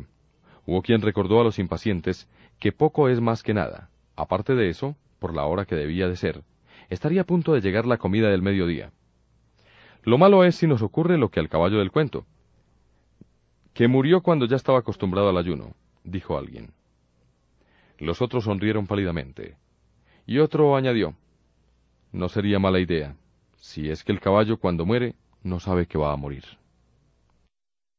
El viejo del ojo vendado había entendido que su radio portátil, tanto por la fragilidad de su estructura, como por la información conocida sobre su tiempo de vida útil, quedaba excluida de la lista de valores a entregar como pago de la comida, considerando que el funcionamiento del aparato dependía, en primer lugar, de tener o no tener pilas dentro, y en segundo lugar del tiempo que durasen. Por el sonido catarroso de la voz que aún salía de la cajita, era evidente que no debía esperarse mucho de ella. Decidió, pues, el viejo de la venda negra no repetir las audiciones públicas, pensando también que podían aparecer por allí los ciegos de la tercera sala, lado izquierdo, y tener una opinión diferente no por el valor material del aparato, prácticamente nulo a corto plazo, como quedó demostrado, sino por su valor de uso inmediato, que ese es sin duda altísimo, sin hablar ya de la plausible posibilidad de que haya pilas donde al menos hay una pistola. Anunció el viejo de la venda negra que oiría las noticias oculto bajo la manta, con la cabeza tapada, y que si hubiera alguna novedad interesante, avisaría de inmediato. La chica de las gafas oscuras le pidió que la dejase oír de vez en cuando un poquito de música. Solo para no perder el recuerdo, justificó. Pero el viejo fue inflexible, argumentando que lo importante era saber lo que estaba pasando fuera. Que quien quisiera música, la oyera dentro de su propia cabeza, que para algo bueno nos ha de servir la memoria. Tenía razón el viejo de la venda negra. La música de la radio rasguñaba como solo es capaz de herir un mal recuerdo y por eso la mantenía en el mínimo volumen sonoro que le era posible, mientras llegaban las noticias. Entonces avivaba un poco el sonido y apuraba el oído, para no perder una sílaba. Luego, con palabras suyas, resumía la información y la transmitía a los vecinos más próximos. Así, de cama en cama, iban las noticias circundando por la sala, desfiguradas cada vez que pasaban de un receptor al receptor siguiente. Disminuida o agravada la importancia de las informaciones, conforme al grado personal de optimismo o pesimismo propio de cada emisor. Hasta que llegó el momento en que las palabras se callaron, y el viejo de la venda negra se encontró sin nada que decir. Y no fue porque la radio se hubiera averiado o se agotaran las pilas. La experiencia de la vida y de las vidas cabalmente demuestra que al tiempo no hay quien lo gobierne. Parecía que este aparatito iba a durar poco, y alguien tuvo que callarse antes que él. A lo largo de todo el primer día vivido bajo la garra de los ciegos malvados, el viejo de la venda negra había estado oyendo las noticias y pasándoselas a los otros, rebatiendo por su cuenta la obvia falsedad de los optimistas vaticinos oficiales. Y ahora, avanzada la noche, con la cabeza al fin fuera de la manta, aplicaba el oído a la ronquera en que la débil alimentación eléctrica de la radio convertía la voz del locutor, cuando de súbito lo oyó gritar. Estoy ciego después el ruido de algo que chocaba violentamente contra el micrófono. Una secuencia precipitada de rumores confusos, exclamaciones, y de repente el silencio. Se había callado la única emisora de radio que se podía captar desde allí dentro. Durante mucho tiempo se mantuvo el viejo de la venda negra con la oreja pegada a la caja ahora inerte, como si esperara el regreso de la voz y el resto de las noticias. Sin embargo, adivinaba, sabía que la voz no regresaría. El mal blanco no cegó solo al locutor. Como un reguero de pólvora, había alcanzado rápida y sucesivamente a todos cuantos en la emisora se encontraban. Entonces el viejo de la venda negra dejó caer el aparato al suelo. Los ciegos malvados, si viniesen a la rebatiña, buscando joyas escondidas, encontrarían confirmada la razón, si en tal cosa habían pensado, de por qué no habían incluido las radios portátiles en la lista de objetos de valor. El viejo de la venda negra se cubrió la cabeza con la manta para poder llorar a gusto. Poco a poco, bajo la luz amarillenta y sucia de las débiles bombillas, la sala fue hundiéndose en un profundo sueño. Reconfortados los cuerpos por las tres refecciones del día, como raramente antes ocurriera. Si siguen así las cosas, acabaremos, una vez más, por llegar a la conclusión de que hasta en los peores males es posible hallar una ración suficiente de bien para que podamos soportar esos males con paciencia. Lo que trasladado a la presente situación significa que, contrariamente a las primeras e inquietantes previsiones, la concentración de los alimentos en una sola entidad robadora y distribuidora tenía al fin sus aspectos positivos, por mucho que se quejaran algunos idealistas, que hubieran preferido continuar luchando por la vida con sus propios medios, aunque por esa obstinación tuvieran que pasar algún hambre. Descuidados del día de mañana, olvidando que quien paga por adelantado siempre acaba mal servido, la mayoría de los ciegos en todas las salas dormían a pierna suelta. Otros, cansados de buscar sin resultado una salida honrosa a los vejámenes sufridos, fueron también quedándose dormidos, soñando con días mejores que los presentes, más libres, si no más hartos. Solo en la primera sala del lado derecho, la mujer del médico estaba en vela. Tumbada en la cama, pensaba en lo que le había contado el marido cuando creyó que entre los ciegos ladrones había uno que veía, alguien que podrían utilizar como espía. Era curioso que no hubieran vuelto a hablar del asunto, como si al médico lo que hace el hábito no se le hubiese ocurrido que su propia mujer seguía viendo. Lo pensó ella, pero se calló. No quiso pronunciar palabras obvias. Eso que irremediablemente no podrá ser él, lo podría ser yo. ¿Qué? Preguntaría el médico, fingiendo no entender. Ahora con los ojos clavados en las tijeras colgadas de la pared, la mujer del médico se preguntaba a sí misma, ¿de qué me sirve ver? Le servía para saber del horror más de lo que hubiera podido imaginar alguna vez. Le servía para desear estar ciega. Nada más que para eso. Con un movimiento cauteloso, se sentó en la cama. Ante ella estaban durmiendo la chica de las gafas oscuras y el niño estrábico. Se dio cuenta de que las dos camas estaban muy próximas. La chica había empujado la suya, sin duda, para estar más cerca del pequeño, si él necesitaba consuelo, o que le secaran las lágrimas por la falta de una madre perdida. ¿Cómo no se me ocurrió? pensó. Podía haber unido ya nuestras camas. Dormiríamos juntos, sin estar con la constante preocupación de que él pueda caerse de la cama. Miró al marido que dormía pesadamente en un sueño de puro agotamiento. No llegó a decirle que había traído las tijeras que un día de estos le arreglaría la barba. Es trabajo que hasta un ciego puede hacer, siempre que no acerque demasiado las láminas a la piel. Se dio a sí misma una buena justificación para no hablarle de la tijera. Después vendrían todos los hombres. No haría otra cosa que cortar barbas. Rodó el cuerpo hacia afuera. Asentó los pies en el suelo. Buscó los zapatos. Cuando iba a calzárselos, se detuvo. Los miró fijamente. Después movió la cabeza, y sin ruido los dejó en el suelo. Pasó al corredor entre las camas, y fue andando lentamente en dirección a la puerta de la sala. Los pies descalzos sentían la inmundicia pegajosa del suelo. Pero ella sabía que fuera, en los pasillos, sería mucho peor. Iba mirando a un lado y a otro, por si encontraba algún ciego despierto, aunque hubiera alguno vigilando, o toda la sala, no tenía importancia, con tal de que no hiciese ruido y por más que lo hiciese sabemos a cuánto obligan las necesidades del cuerpo, que no escogen horas, en fin. Lo que no quería es que el marido se despertara y notase la ausencia a tiempo aún de preguntarle ¿A dónde vas? que es probablemente la pregunta que más hacen los hombres a sus mujeres. La otra es ¿dónde has estado? Una de las ciegas estaba sentada en la cama, con la espalda apoyada en la cabecera, la mirada vacía clavada en la pared de enfrente, sin conseguir alcanzarla. La mujer del médico se detuvo un momento, como si dudara tocar aquel hilo invisible que flotaba en el aire, como si un simple contacto pudiera destruirlo irremediablemente. La ciega alzó el brazo. Debía de haber percibido una leve vibración en la atmósfera. Después lo dejó caer, desinteresada. Le bastaba con no poder dormir por culpa de los ronquidos del vecino. La mujer del médico continuó andando, cada vez más deprisa a medida que se aproximaba a la puerta. Antes de seguir en dirección al zaguán, miró a lo largo del corredor que llevaba a las otras salas de este lado. Más adelante estaban las letrinas, y al fin la cocina y el refectorio. Había ciegos tumbados junto a las paredes. Eran de aquellos que a la llegada no fueron capaces de conquistar una cama, o porque en el asalto se quedaron atrás, o porque les faltaron fuerzas para disputarla y vencer en la lucha. A diez metros, un ciego estaba tumbado encima de una ciega. Él, aprisionado entre las piernas de ella, lo hacían lo más discretamente que podían.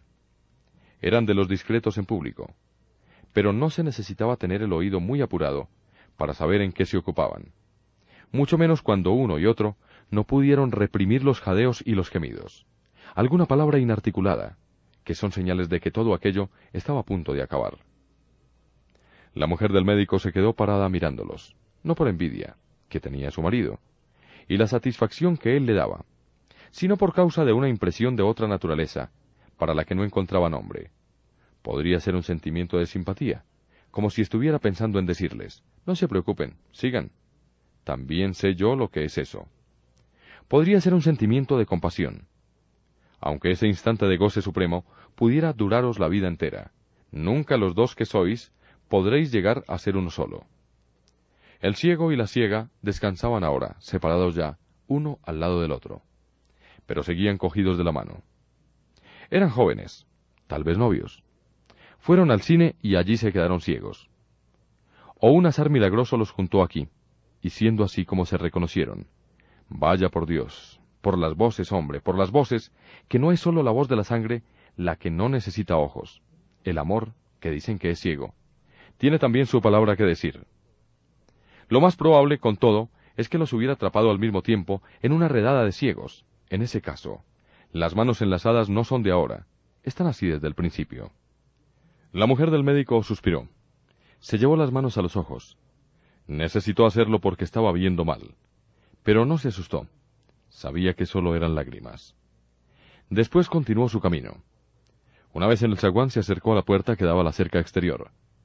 Miró hacia afuera. Tras el portón había una luz, y sobre ella la silueta negra de un soldado.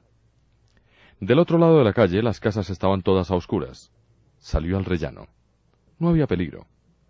Aunque el soldado viera su silueta, solo dispararía si ella, tras bajar la escalera, se aproximara, después de una advertencia, a aquella otra línea invisible que era para él la frontera de su seguridad.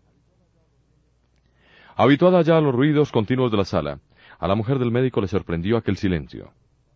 Un silencio que parecía estar ocupando el espacio de una ausencia como si la humanidad, toda ella, hubiera desaparecido, dejando solo una luz encendida y un soldado guardándola, a ella y a un resto de hombres y de mujeres que no la podían ver. Se sentó en el suelo con la espalda apoyada en el marco de la puerta, en la misma posición en que había visto la ciega de la sala, y mirando hacia el frente, como ella. Estaba fría la noche. El viento soplaba a lo largo de la fachada del edificio. Parecía imposible que aún hubiera viento en el mundo, que fuese negra la noche, no lo decía por ella. Pensaban los ciegos para quienes el día duraba siempre. En la luz apareció otra silueta. Debía de ser el relevo de la guardia. Sin novedad estaría diciendo al soldado que irá a la tienda a dormir el resto de la noche. No imaginaban ellos lo que estaba pasando detrás de aquella puerta. Probablemente no les había llegado el ruido de los disparos. Una pistola común no hace un gran estruendo. Unas tijeras aún menos pensó la mujer del médico. No se preguntó inútilmente de dónde le vino tal pensamiento. Solo se sorprendió de la lentitud de su llegada. Como la primera palabra había tardado tanto en aparecer, el vagar de las siguientes, y como después encontró que el pensamiento ya estaba allí, donde quiera que fuese, y solo le faltaban las palabras, como un cuerpo que buscase en la cama la concavidad que había sido preparada para él por la simple idea de acostarse. El soldado se acercó al portón. Pese a estar a contraluz, se nota que mira hacia este lado. Debe de haber reparado en aquel bulto inmóvil. Pero no hay luz bastante para distinguir que es una mujer sentada en el suelo, con los brazos agarrando las piernas y el mentón apoyado en las rodillas. Entonces el soldado apunta el foco de una linterna hacia este lado. No hay duda. Es una mujer que se está levantando ahora con un movimiento tan lento como antes había sido el pensamiento. Pero esto no puede saberlo el soldado. Lo que él sabe es que tiene miedo de aquella figura que parece no acabar nunca de levantarse. Se pregunta si debe dar la alarma. Inmediatamente decide que no. Es solo una mujer, y está lejos. En todo caso, y por si las moscas, apunta preventivamente el arma. Pero para hacerlo tuvo que dejar la linterna. En ese momento el foco luminoso le dio de lleno en los ojos. Como una quemadura instantánea, le quedó en la retina una sensación de deslumbramiento. Cuando se restableció la visión, la mujer había desaparecido. Ahora esta centinela no podrá decir a quién venga a relevarle sin novedad. La mujer del médico está ya en el lado izquierdo, en el corredor que la llevará a la tercera sala. También aquí hay ciegos durmiendo en el suelo, más que en el ala derecha. Camina sin hacer ruido, despacio. Siente que el suelo viscoso se le pega a los pies. Mira para dentro de las dos primeras salas, y ve lo que esperaba ver. Los bultos tumbados bajo las mantas. Un ciego que tampoco consigue dormir y lo dice con voz desesperada. Oye los ronquidos entrecortados de casi todos. En cuanto al olor que esta humanidad desprende, no le extraña. No hay otro en todo el edificio. Es también el olor de su propio cuerpo, de las ropas que viste. Al doblar la esquina para ir hacia el corredor que da acceso a la tercera sala, se detuvo. Hay un hombre en la puerta, otro centinela. Tiene un garrote en la mano. Hace con él movimientos lentos a un lado y a otro, como para interceptar el paso de alguien que pretenda aproximarse. Aquí no hay ciegos durmiendo en el suelo. El corredor está libre. El ciego de la puerta sigue con su vaivén uniforme. Parece que no se cansa, pero no es así. Pasados unos minutos cambia el garrote de mano y vuelve a empezar. La mujer del médico avanzó pegándose a la pared del otro lado, con cuidado de no rozarla. El arco que el garrote describe no llega siquiera a la mitad del ancho corredor. Dan ganas de decir que este centinela hace la guardia con el arma descargada. La mujer del médico está ahora exactamente ante el ciego. Puede ver la sala tras él. Las camas no están todas ocupadas. ¿Cuántos serán? Pensó. Avanzó un poco más, casi hasta el límite del alcance del garrote, y allí se detuvo. El ciego volvió la cabeza hacia el lado donde ella estaba, como si hubiera percibido algo anormal, un suspiro o un estremecimiento en el aire. Era un hombre alto de manos grandes. Primero estiró hacia adelante el brazo que sostenía el garrote. Barrió con gestos rápidos el vacío ante él. Dio luego un paso breve. Durante un segundo la mujer del médico temió que estuviera viéndola, que no hiciese otra cosa que buscar el lugar más favorable para atacarla. Esos ojos no están ciegos, pensó alarmada. Sí, claro que estaban ciegos. Tan ciegos como los de todos los que viven bajo estos techos entre estas paredes. Todos, todos, excepto ella. En voz baja, casi un susurro, el hombre preguntó, ¿Quién está ahí? No gritó como los centinelas de verdad. ¿Quién vive? La respuesta sería gente de paz. Y él diría, pase de largo. No fue así como ocurrieron las cosas. Solo movió la cabeza como si se respondiera a sí mismo. ¡Qué locura! Aquí no puede haber nadie. A estas horas está todo el mundo durmiendo. Palpando con la mano libre, retrocedió, y tranquilizado por sus propias palabras, dejó caer los brazos. Tenía sueño. Llevaba mucho tiempo esperando al compañero que viniese a relevarlo. Pero para eso era preciso que el otro, a la voz interior del deber, se despertase por sí mismo, que allí no había despertadores ni manera alguna de usarlos. Cautelosamente la mujer del médico se acercó a la otra jamba y miró hacia adentro. La sala no estaba llena. Hizo un recuento rápido. Le pareció que debían de ser unos diecinueve o veinte. En el fondo vio unas cuantas cajas de comida apiladas. Otras estaban encima de las camas desocupadas. Era de esperar. No dan toda la comida que reciben, pensó. El ciego pareció otra vez inquieto, pero no hizo ningún movimiento para investigar. Pasaban los minutos. Se oyó una tos fuerte, de fumador. Llegada de dentro. El ciego volvió la cabeza ansioso. Al fin podría irse a dormir. Ninguno de los que estaban acostados se levantó. Entonces el ciego lentamente, como si tuviera miedo que lo sorprendiesen en delito de flagrante abandono de puesto o infracción de las reglas por las que los centinelas están obligados a regirse, se sentó en el borde de la cama que tapaba la entrada. Cabeceó aún unos momentos, pero luego se dejó ir en el río del sueño. Lo más seguro es que al hundirse en él pensara, no tiene importancia. Nadie me ve. La mujer del médico volvió a contar a los que dormían dentro. Con este son veinte. Al menos se llevaba de allí una información segura. No había sido inútil la excursión nocturna. ¿Pero habrá sido solo para esto por lo que he venido?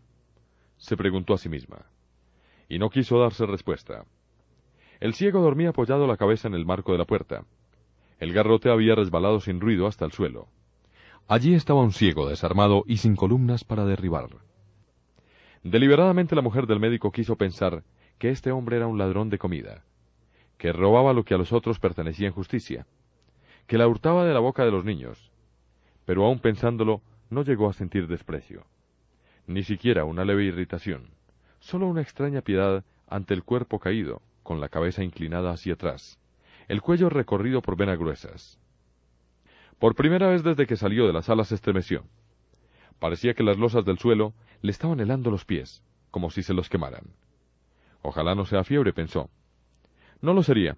Sería solo una fatiga infinita. Unas ganas locas de envolverse a sí misma.